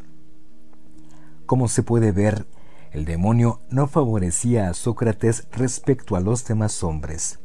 El filósofo no se consideraba el intermediario de una divinidad capaz, por ejemplo, de hacer predicciones sobre el futuro. Además, el demonio no le proporcionaba ningún conocimiento ya listo, sino que lo empujaba a buscar. Todos estos elementos se pueden leer desde dos puntos de vista. En el primer caso, no nos sorprende dado el modo en que Sócrates hablaba del demonio, de su relación con la divinidad, de la forma en que había relatado el episodio del oráculo de Delfos, sus acusadores pudiesen considerarlo peligroso, ya que ante sus ojos podía parecer un elegido de la divinidad, o en cualquier caso, alguien que quisiera pasar por uno. En la Apología de Genofonte, los jueces murmuran mientras Sócrates está ocupado con tales discursos, señal esto de una absoluta intolerancia. Desde el segundo punto de vista, podemos ver que, debido precisamente a que no se consideraba en absoluto favorecido por la divinidad, su peligrosidad en este sentido era en la práctica inexistente aunque debemos admitir que el filósofo se defendió de la segunda acusación, la relativa a la introducción de nuevas divinidades, de manera totalmente ineficaz y para nada convincente, refiriéndose al demonio, a su demonio y a la divinidad en los términos ya mencionados, la realidad es que dio a sus jueces varios buenos motivos para confirmar la acusación. Sócrates, maestro en el arte del diálogo, no había logrado formular un discurso de defensa que pudiese poner en jaque a sus enemigos y salvarlo, o tal vez no había querido. Entonces, como conclusión, ¿cómo deberíamos entender el demonio socrático? La respuesta no es fácil. A lo largo de la historia se han planteado y alternado dos hipótesis. Para algunos, el demonio sería una forma de inspiración religiosa. Sin embargo, resulta objetivamente difícil interpretar la religiosidad socrática. Si bien es cierto que por un lado el filósofo se alejó de la tradición, por otro no logró explicar hasta el fondo su idea de divinidad. Incluso en este caso, hay quien ha aproximado la perspectiva socrática a la cristiana. No obstante, Sócrates no contaba con los instrumentos para de alguna manera poder anticipar el mensaje cristiano. Su contexto histórico, geográfico, cultural y político era demasiado distinto y lejano. Esta interpretación solo se puede justificar a posteriori y no sumergiéndose de lleno en la realidad vivida por Sócrates. Sin contar con que el conjunto del pensamiento socrático no se apoya en una justificación religiosa. Consideremos la virtud. No se realiza una acción virtuosa para recibir recompensas divinas. La segunda opción puede definirse como laica, en cuanto que no propone una correspondencia necesaria entre el demonio socrático y el ámbito religioso. De hecho, el demonio podría identificarse sencillamente con la voz de la conciencia de Sócrates, esa voz que todo hombre siente dentro de sí y que lo guía en sus decisiones cotidianas. Según esta lectura, Sócrates creería que la voz de su conciencia era más fuerte que cualquier influencia externa y se consideraría a sí mismo como único juez a quien rendir cuentas. En cualquier caso, la cuestión sigue inevitablemente abierta.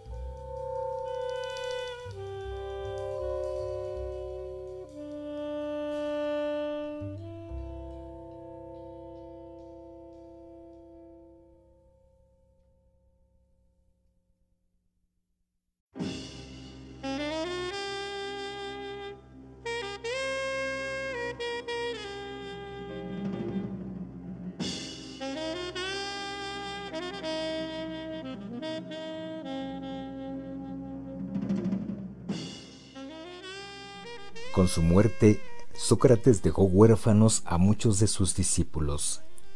Platón fue el principal heredero de la enseñanza socrática, si bien en un segundo momento se distanció de ella.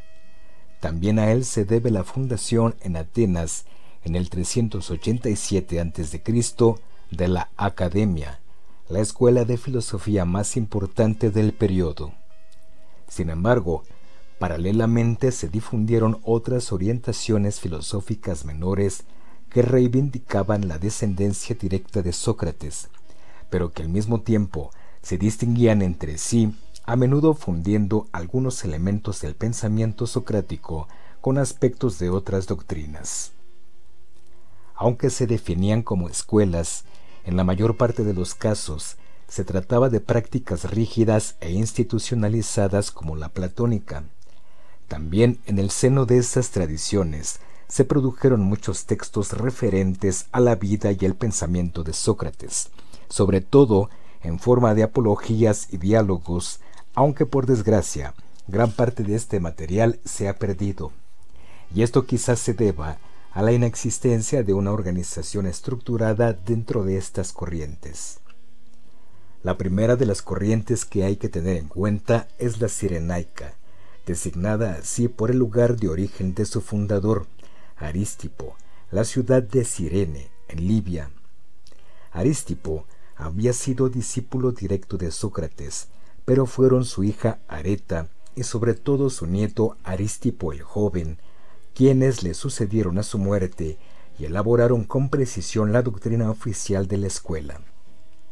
En línea con el pensamiento socrático, la corriente sirenaica reflexionaba sobre la conducta humana y no estaba en absoluto interesada en la investigación sobre la naturaleza. Sin embargo, los sirenaicos se alejaron de la filosofía de Sócrates en el momento en que identificaron el bien con la consecución del placer sensorial, convirtiendo a este último en el fin de las acciones humanas. No obstante, para la corriente sirenaica, el placer sensorial era concebido como el placer del instante. De esta forma, se salvaguardaba un ideal de sobriedad y esencialidad, dado que concentrarse en el presente significaba concentrarse con aquello que la vida ofrecía, sin angustiarse por obtener cosas futuras. Los sirenaicos se distinguían así del epicureísmo, ya que el placer no se definía en sentido negativo, es decir, como ausencia de dolor, sino como placer positivo, provocado por las sensaciones corporales. Entre las distintas figuras que se reconocieron en esta corriente filosófica, hay dos que destacan entre las demás.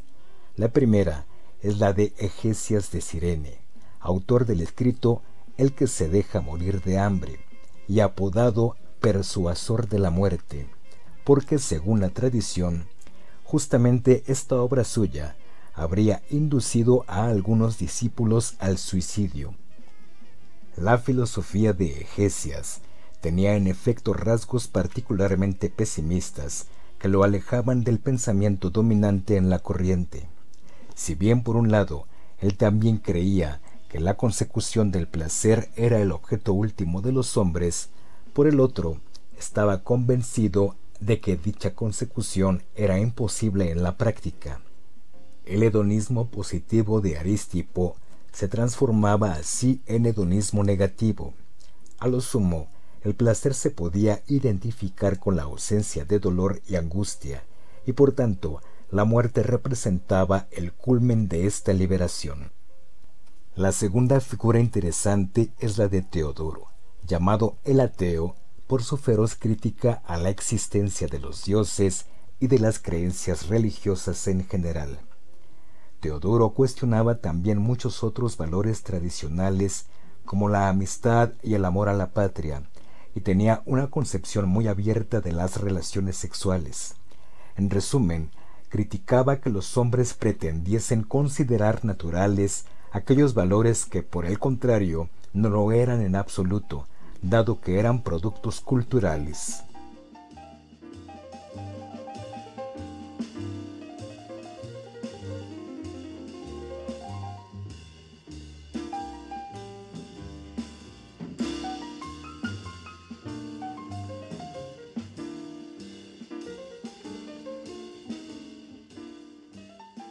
Sin duda, la corriente sirenaica no sufrió la influencia exclusiva de la enseñanza socrática, sino que conjugó esta última con otras doctrinas, como la epicúrea y la estoica.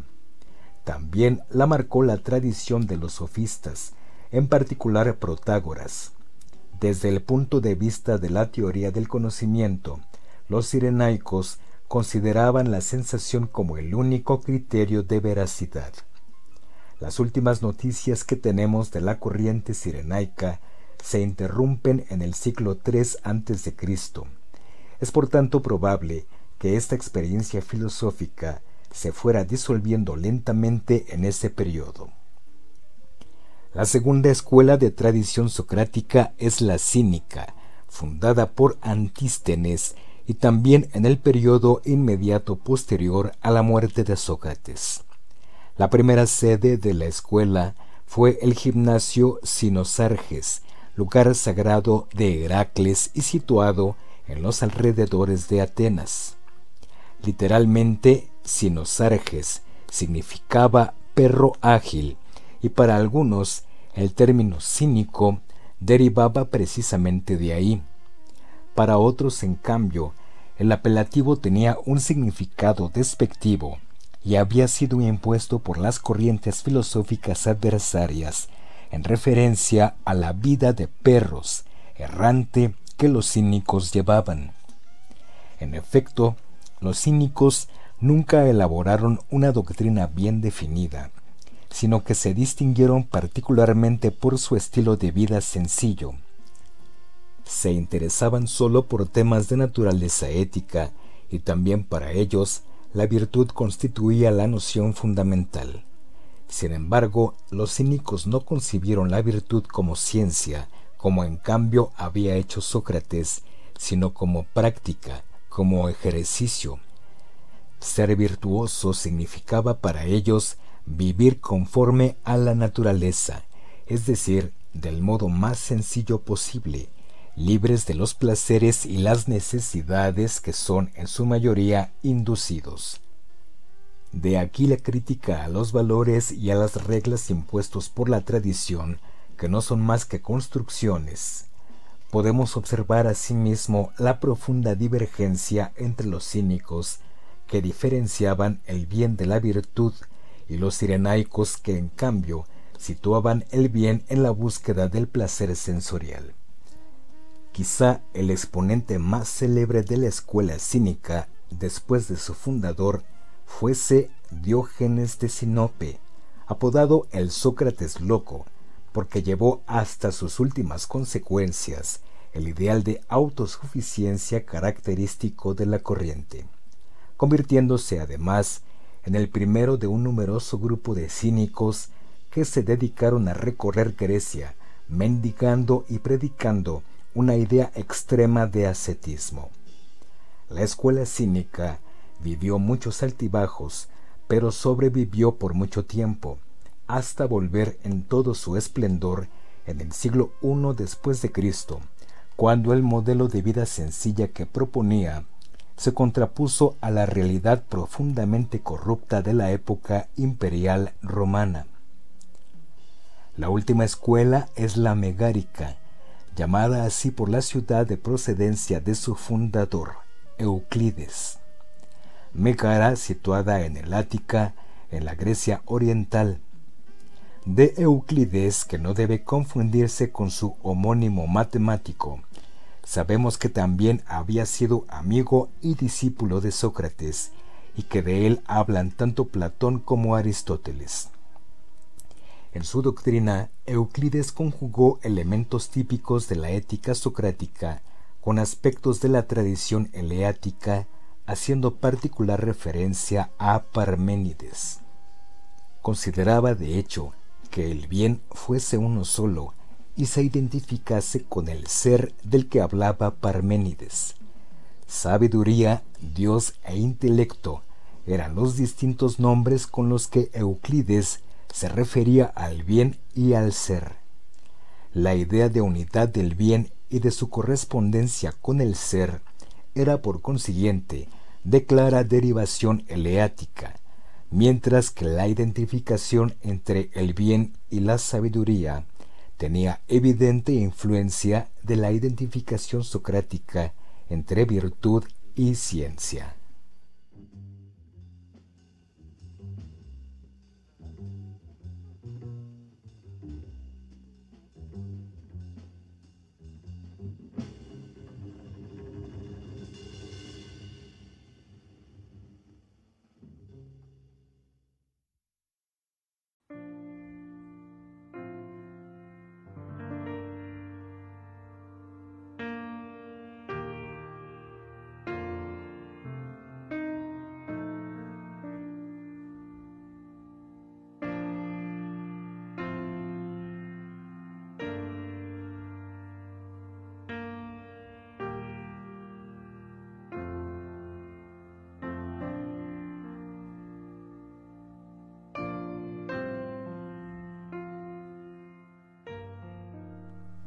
Ya hemos subrayado en varias ocasiones, Sócrates fue el filósofo que cambió el rumbo del pensamiento occidental. Después de él, la filosofía no volvió a ser la misma. Por lo tanto, no nos sorprende que incluso en épocas más recientes, grandes pensadores se hayan enfrentado a su figura, releyéndola y reinterpretándola. A continuación, tomaremos en consideración una selección de autores modernos y contemporáneos que han propuesto lecturas originales del pensamiento socrático. No obstante, es necesario hacer una advertencia. En todos estos casos nos estamos refiriendo a interpretaciones. Podemos estar más o menos de acuerdo con uno u otro enfoque, pero debemos tener siempre en mente que estos filósofos han leído a Sócrates a partir de su propia idea personal de filosofía y estando profundamente influidos por su contexto histórico. Ninguno podrá probablemente reconstruir el verdadero pensamiento de Sócrates, lo que también se debe a la falta de fuentes directas. Aun así, estas lecturas son importantes porque nos presentan muchas facetas distintas del pensamiento socrático y en consecuencia innumerables temas de reflexión.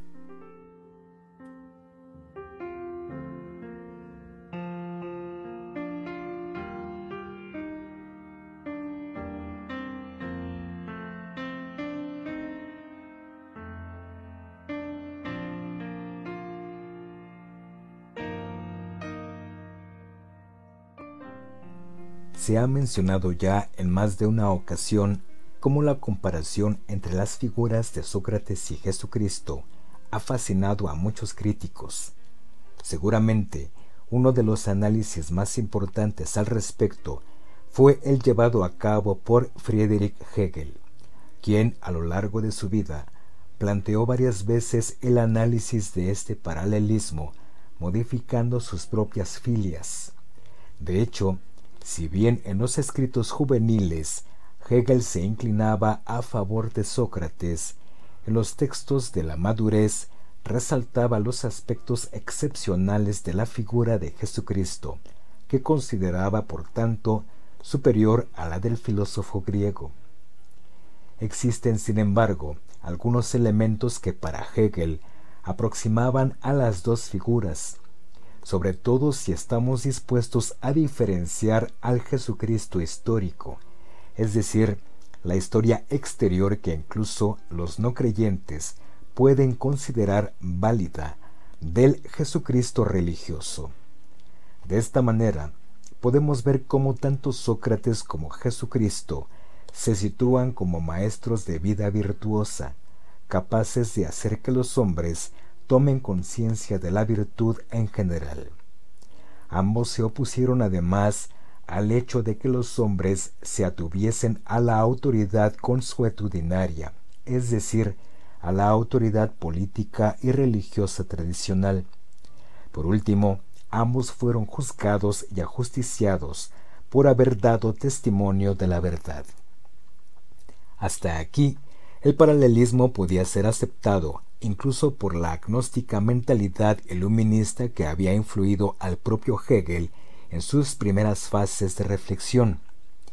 En las lecciones sobre filosofía de la religión, publicadas de forma póstuma y elaboradas en el periodo más maduro de su actividad filosófica, el autor, sin embargo, se distancia claramente de esa tradición, criticándole el hecho de haber negado lo extraordinario de la figura de Jesucristo. Si en efecto la muerte es el hecho último y extremo que aúna a los dos individuos, es también el acontecimiento que demuestra la profunda diferencia de sus experiencias. La muerte de Sócrates es la muerte de un hombre, la de Jesucristo es la muerte de Dios. En este acontecimiento se produce el paso desde una concepción que se detiene en el aspecto exterior hasta la auténtica fe, mientras que el daimon socrático sí representaba una dimensión divina, aunque todavía vaga e indeterminada. Jesucristo era el Espíritu de Dios que se ponía de manifiesto. El demonio instaba al hombre Sócrates a la acción, pero no era la revelación de Dios.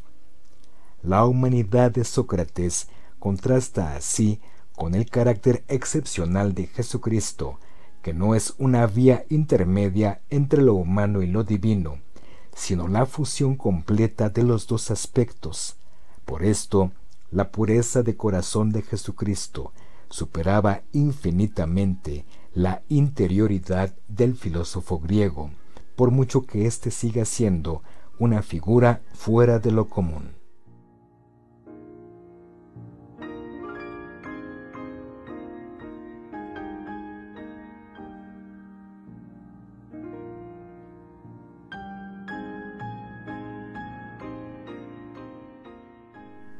En 1841 se publicaba la primera obra del filósofo danés Soren Kierkegaard, titulada Sobre el concepto de ironía en constante referencia a Sócrates. Retomaba esencialmente la tesina del autor. La actitud de Kierkegaard respecto a la noción de ironía resultaba ambivalente, puesto que resaltaba tanto el aspecto positivo como el negativo. Para Kierkegaard, el modo adecuado de interpretar y utilizar el instrumento de la ironía se ejemplificaba precisamente en el enfoque socrático. Con una actitud distante, Sócrates no se tomaba en serio las certezas que sus interlocutores asumían. Solo de esta forma podía demostrar la inconsistencia de las mismas e inducir a sus adversarios a elaborar una opinión subjetiva y a asumir en primera persona la responsabilidad de sus diferentes puntos de vista. Así Kierkegaard establecía un vínculo entre la actitud irónica y la libertad del sujeto. Emplear la ironía significaba tomar distancia del mundo real y por lo tanto sentirse libre respecto de él. En cuanto a este aspecto, sin embargo, la ironía podía asumir un carácter negativo. Para Kierkegaard, si el sujeto hubiese impulsado al espíritu irónico hasta sus últimas consecuencias, como resultado, el mundo se habría vaciado de todos los valores, justificando así una actitud nihilista que, como filósofo cristiano, Kierkegaard no podía aceptar. No obstante, otras implicaciones similares se podían imputar no tanto a Sócrates como a los propios contemporáneos de Kierkegaard, los románticos en particular usaban la ironía para evidenciar la falsedad de la entera realidad, considerada exclusivamente el producto de un yo concebido ahora en sentido absoluto. La actitud irónica de Sócrates en su acepción positiva constituía para Kierkegaard un instrumento que tomar como ejemplo para su propia empresa filosófica. De hecho, el filósofo danés justificaba el esconderse tras seudónimos como una puesta en práctica de esa misma ironía, mediante la que Sócrates quería aparentar ser alguien distinto a quien en realidad era. Por otro lado, a Kierkegaard también le sirvió de inspiración la forma dialógica del debate socrático, que como hemos visto, con frecuencia no llegaba a conclusiones definitivas. Para él, Filosofar también significaba justamente hacer preguntas y no ofrecer respuestas, lo cual se reflejaba de manera intencionada en el estilo de sus textos. En Kierkegaard como en Hegel encontramos por último el acercamiento entre las figuras de Sócrates y Jesucristo. Kierkegaard, que incluso le reconoce a Sócrates el gran mérito de haber introducido por primera vez en la historia la categoría de individuo y de haber dirigido su mensaje específicamente a él y no a la masa, pone sin embargo el énfasis en su forma equivocada de considerar la verdad. Esta última, en efecto, no puede concebirse como un algo que pertenece desde siempre al hombre y que espera sólo que se le haga surgir adecuadamente. Para Kierkegaard, en cambio, la verdad es Cristo que no es por tanto solo Maestro, sino también Salvador y Redentor. Es por esta razón por la que a los discípulos de Cristo se les pide algo más, es decir, un salto a la oscuridad de la fe.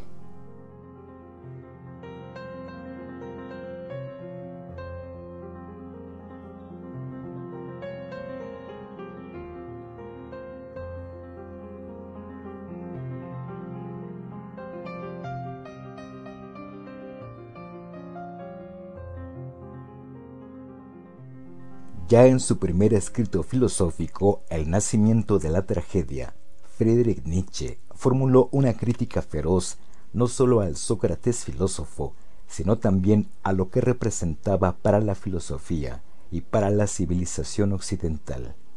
Nietzsche retomará este tema en escritos posteriores, como es el caso de El crepúsculo de los ídolos. En el texto de 1872, la crítica de Nietzsche a Sócrates se insertaba dentro de una reflexión más amplia sobre el mundo griego. Para aquel, el espíritu y el arte griegos se habían caracterizado por dos instintos opuestos que él definió respectivamente como apolíneo y dionisiaco. El primero derivaba del impulso por buscar la armonía, la claridad de las formas. Era un instinto de racionalización que a nivel artístico había encontrado su expresión más apropiada en la escultura. Por el contrario, el dionisíaco era el elemento capaz de captar el aspecto caótico y trágico de la vida, y en consecuencia de afrontarlo como tal. Este se expresaba artísticamente en la música. Esta distinción preliminar le permitía a Nietzsche proporcionar una lectura del mundo griego totalmente distinta a la tradicional. Para el filósofo, el contexto de la Grecia clásica no coincidía en absoluto con ese ideal de equilibrio, moderación y perfección que se exaltaba normalmente. Por el contrario, percibía en la sensibilidad griega de los orígenes un fuerte componente dionisíaco que se manifestaba en la plena aceptación de los aspectos más oscuros, irracionales y dramáticos de la existencia. Solo en un segundo momento, el elemento apolíneo le habría tomado progresivamente la delantera. A través de éste, los griegos comenzaron a rehuir lo trágico de la vida, intentando controlarla y someterla a una disciplina. Para Nietzsche, la mitología también se convertía en fruto de este proceso, puesto que representaba el primer intento de explicar y de comprender lo absurdo de la realidad. En este contexto, resulta posible entender en qué sentido usaba Nietzsche el concepto decadencia y por qué motivo consideraba decadente precisamente a Sócrates. La decadencia consistía, a su parecer, en el progresivo rechazo por parte de los griegos del elemento trágico de la vida y todo lo que lo caracteriza, el caos, el devenir, la inquietud, la irracionalidad. En cierto momento de su historia, el espíritu griego renunció a aceptar y a vivir plenamente el dramatismo de la existencia, recurriendo al optimismo y a la racionalización para lograr soportarla. Desde un punto de vista artístico, este cambio surgía claramente en la evolución de la tragedia ática, que para Nietzsche había alcanzado su culmen con Esquilo y Sófocles entre los siglos VI y V a.C. En sus obras habían logrado reunir en una síntesis perfecta el elemento apolíneo y el elemento dionisíaco. De forma distinta, las obras de su sucesor Eurípides presentaban un claro abuso del elemento apolíneo, que se expresaba en la representación de episodios absolutamente realistas, encadenados entre sí de manera racional. Así se iniciaba la decadencia de la tragedia, que reflejaba en la práctica la decadencia de la civilización griega. En un contexto similar, Sócrates representaba para la filosofía lo que Eurípides representaba para la tragedia y para el arte en general. A ojos de Nietzsche, el filósofo griego había encarnado a la perfección la decadencia de la civilización helénica, precisamente por haber exaltado sobremanera el papel de la razón, llegando incluso a identificar la ciencia con la virtud y la felicidad. Sócrates era un decadente, dado que había huido del aspecto dionisíaco de la vida y lo había amordazado con la racionalidad, marcando un claro punto de inflexión en la historia del pensamiento occidental.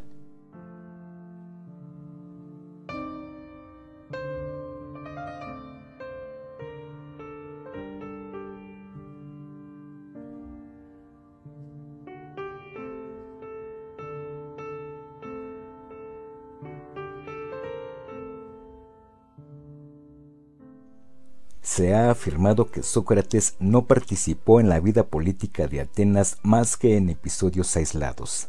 Además, en la Apología, Platón hace decir a su maestro que no le interesan los quehaceres públicos de la ciudad.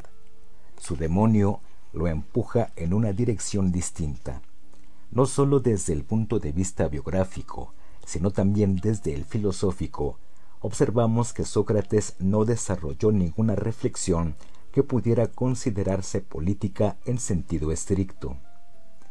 Sobre la base de estos elementos, podría por tanto parecer cuando menos insólito el intento de Hannah Arendt de leer la actividad de Sócrates precisamente en clave política.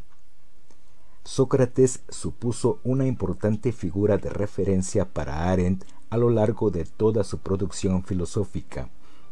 Este dato no siempre es explícito en los escritos de la autora. No obstante, resulta posible encontrar una constante en el texto de las conferencias sobre Sócrates que Arendt impartió en 1954 en la Universidad de Notre Dame. El tema general del curso consistía en la reflexión sobre la relación entre filosofía y política en la actualidad. No obstante, en la tercera y última parte, Arendt decidió dar un salto hacia atrás en el tiempo, hasta el periodo griego, centrándose precisamente en la figura de Sócrates. Para entender lo mejor posible la perspectiva de la filósofa alemana, es esencial tener en cuenta el contexto en que elaboró su personal interpretación. Nos encontramos a una década de distancia del final de la Segunda Guerra Mundial. Los crímenes del nazismo, alcanzan su punto álgido en la violencia sistemática de los campos de concentración, ya han salido a la luz. De familia hebrea, pero sin ser creyente ni practicante, Arendt empezó a preguntarse cómo había sido posible que no se hubiese impedido aquel drama y condenaba a la filosofía occidental por no haber sido capaz de crear anticuerpos eficaces para catástrofes humanas de este calibre. El Sócrates de Arendt no coincide exactamente con el Sócrates histórico. El objetivo de la filósofa no consistía en ofrecer una reconstrucción fiel y detallada del pensamiento socrático. Para ella, Sócrates se convirtió más bien en el símbolo de un recorrido que la filosofía occidental habría podido emprender, pero que se interrumpió al nacer, justo en el momento en que la polis decidió condenarlo a muerte. A pesar de que Sócrates no desempeñase ningún papel político, la relevancia de sus acciones en las prácticas fue política, en la medida en que intentó hacer de la filosofía un instrumento útil para la propia política. Alejado del estereotipo del filósofo cerrado en sí mismo, Sócrates no rehuía el mundo real, sino que habitaba en él y se sentía responsable de él. Para Arendt, Sócrates es sin embargo mucho más. Es el filósofo de la dialéctica, de la pluralidad, de la búsqueda incesante de la verdad. Estos son precisamente los elementos que los totalitarismos combaten de forma infatigable. No más diálogo, sino silencio, no más interacción, sino soledad, no más búsqueda, sino dogmas. Arendt situó los gérmenes teóricos del totalitarismo precisamente en las ideas de quien habría tenido que proseguir más que cualquier otro la enseñanza de Sócrates, pero que en cambio lo traicionó su discípulo Platón. La de Platón fue una auténtica huida del mundo y de la política, una fuga dictada por la decepción que supuso el epílogo de la existencia de Sócrates. Platón consideró así que la verdad y el conocimiento no podían localizarse en el conflictivo mundo de los hombres. Ninguno de los dos podía surgir del debate, sino sólo de la contemplación del mundo ultraterreno de las ideas perfectas e inmutables, y sólo el filósofo podía llevar a cabo esta actividad e iluminarles el camino a los demás hombres. Una perspectiva totalmente inversa a la socrática. La ruidosa actividad del diálogo se había transformado en la silenciosa actividad de la contemplación. La verdad ya no era un concepto en constante cambio, sino fijado de una vez por todas. El filósofo ya no era parte del mundo, sino ajeno a él. Desde el punto de vista de Arendt, debían de ser muchas las semejanzas entre la filosofía platónica y la ideología totalitaria. Arendt identifica un ulterior elemento de divergencia entre el filosofar socrático y el platónico. En el mundo griego, antes y después de Sócrates, la soledad del filósofo se ve con sospecha, como una actitud típicamente antipolítica, en contraste con la vida comunitaria de la polis. Sin embargo, el reconocimiento de la pluralidad que reside en la base del pensamiento socrático se refleja también en el diálogo que el filósofo tiene consigo mismo. La soledad de Sócrates no es extrañamiento, sino aislamiento que prepara para la discusión con los interlocutores. Sócrates sí reflexiona interiormente, pero teniendo en cuenta a su adversario, sus potenciales argumentos y refutaciones. Arendt define el discurso interior de Sócrates como un discurso dos en uno, en tanto que él siempre tiene en mente la alteridad.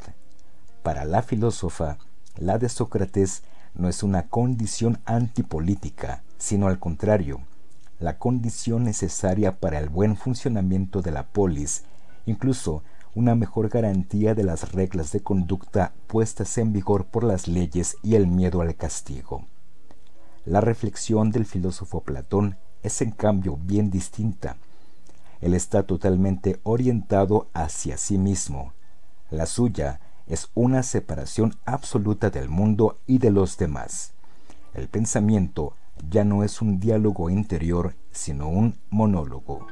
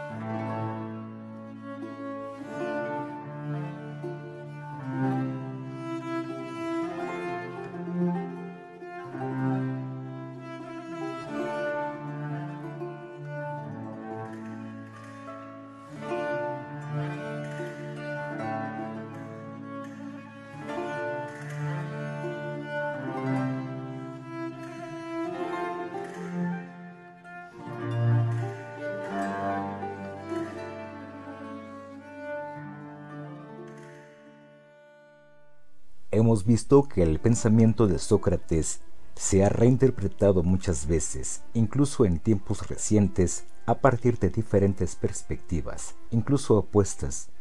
Por lo tanto, la pregunta que llegados a este punto podríamos hacer es la siguiente. A pesar de las numerosas posibilidades de lectura, debidas también a la falta de fuentes directas, que caracteriza en lo más profundo el pensamiento socrático y que puede seguir sirviéndonos de inspiración. La principal enseñanza que nos deja Sócrates es en el fondo la de no conformarnos, la de no detenernos en la superficie de las cosas, la de no tener miedo de hacer preguntas para comprender mejor el mundo en que vivimos, la de considerar las opiniones de los demás. La de Sócrates es una actitud abierta y democrática, que jamás se deja llevar por la duda y el escepticismo como fines en sí mismos, sino que está convencida de la capacidad de los hombres de descubrir y construir juntos la propia realidad. A pesar de las profundas diferencias políticas y culturales entre el mundo contemporáneo y el griego en el que vivió Sócrates, somos conscientes de que su aportación filosófica ha resultado fundamental en la historia de la cultura occidental y ha representado un punto de referencia constante incluso para los estudiosos que vivieron en épocas posteriores. Su actitud antidogmática se ha retomado y aplicado en distintos ámbitos del saber. El primero de todos es sin duda el ético, central en la reflexión de Sócrates. Este propone una concepción completamente laica e inclusiva de la moral, puesto que no la ancla a una creencia religiosa concreta. En el sentido socrático, todos pueden aspirar a la virtud, a una misma idea de virtud, con independencia de las propias convicciones de fe. Si bien Sócrates no se ocupa de cuestiones políticas, sería un error no percibir en su pensamiento una aportación en esta dirección. ¿Qué otra cosa es el debate racional entre ciudadanos libres, concretizado en el diálogo socrático, sino un ejemplo de intercambio de opiniones en un contexto efectivamente democrático? En el ámbito de la filosofía política contemporánea, asistimos a una recuperación y una profundización de estos temas para quienes insisten en el carácter participativo de la democracia y por tanto en el hecho de que ésta no se agote en el simple momento del voto, sino que deba lograr implicar a los ciudadanos desde abajo, el diálogo constituye un momento crucial.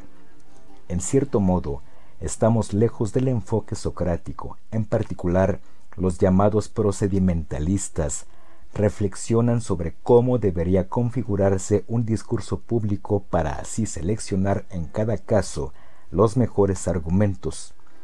Sin embargo, la corriente de pensamiento en la que idealmente se inspiran no puede más que encontrar en Sócrates un punto de referencia imprescindible.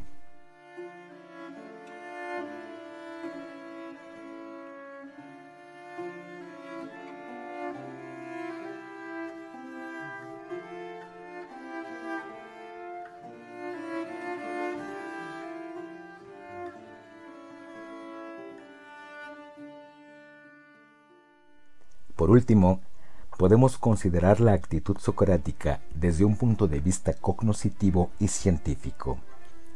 Si es cierto que en este caso Sócrates tampoco ofrece una aportación directa, porque sus intereses se orientan a las cuestiones éticas y en el centro de su reflexión sitúa al hombre, es igualmente cierto que el enfoque mental que emplea no está alejado del de quienes siglos después serán los artífices de la revolución científica europea. Ya hemos mencionado el hecho de que con relación a la experiencia de los sofistas se ha hablado de la ilustración griega, aun con toda la prudencia pertinente al sugerir ciertos paralelismos, es evidente que Sócrates se integró a la perfección en la tradición que cuestionaba las certezas tradicionales. Pero la ilustración socrática va más allá, puesto que no pretende en absoluto demostrar la futilidad de cada postura. Al contrario, su objetivo es la búsqueda, que efectivamente debe estar libre de prejuicios, aunque también debe apuntar a algo. Se busca para encontrar, para responder a los porqués. Y este espíritu es el mismo que guía a los avances científicos. Comprendemos entonces por qué razón el pensamiento de Sócrates sigue siendo actual. Llegados a este punto, sin embargo, es justo preguntarse de forma crítica si la filosofía socrática también presenta aspectos problemáticos. La primera limitación es metodológica. Ya hemos dicho que el diálogo socrático es abierto y democrático. Cualquier ciudadano libre puede expresar su opinión y argumentarla. No obstante, Sócrates no es un interlocutor como los demás. Él guía y dirige el discurso desde una posición de innegable superioridad. De esta forma, se genera una evidente asimetría que tiene el riesgo de verse reflejada también en los contenidos. ¿Otorga Sócrates un valor real a las opiniones ajenas o es pura apariencia? En el plano del contenido, nos podríamos preguntar en cambio si las respuestas que la búsqueda socrática propone nos bastan o si esperaríamos algo más. Muchos de los diálogos reproducidos por Platón, de hecho, concluyen sin una definición precisa y compartida del tema de discusión. Reconocer todas las tramas al esbozar el significado de valentía, amor, amistad o virtud no debería desalentarnos a la hora de fijar al menos un primer resultado racional que más tarde pueda ser perfeccionado. En muchos casos, no obstante, la única certeza a la que llegamos reside en comprender que no es el argumento del cual discutimos. Ya se han ilustrado las principales acusaciones de intelectualismo, relativismo y formalismo interpuestas a Sócrates, y también las correspondientes objeciones en contra.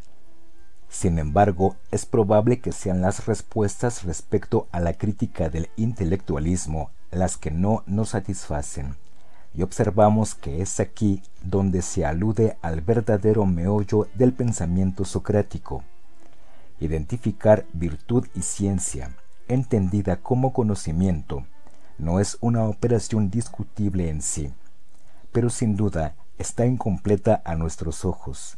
Según la hipótesis socrática, ¿cómo podríamos justificar actitudes virtuosas de hombres ignorantes y actitudes no virtuosas de hombres sabios?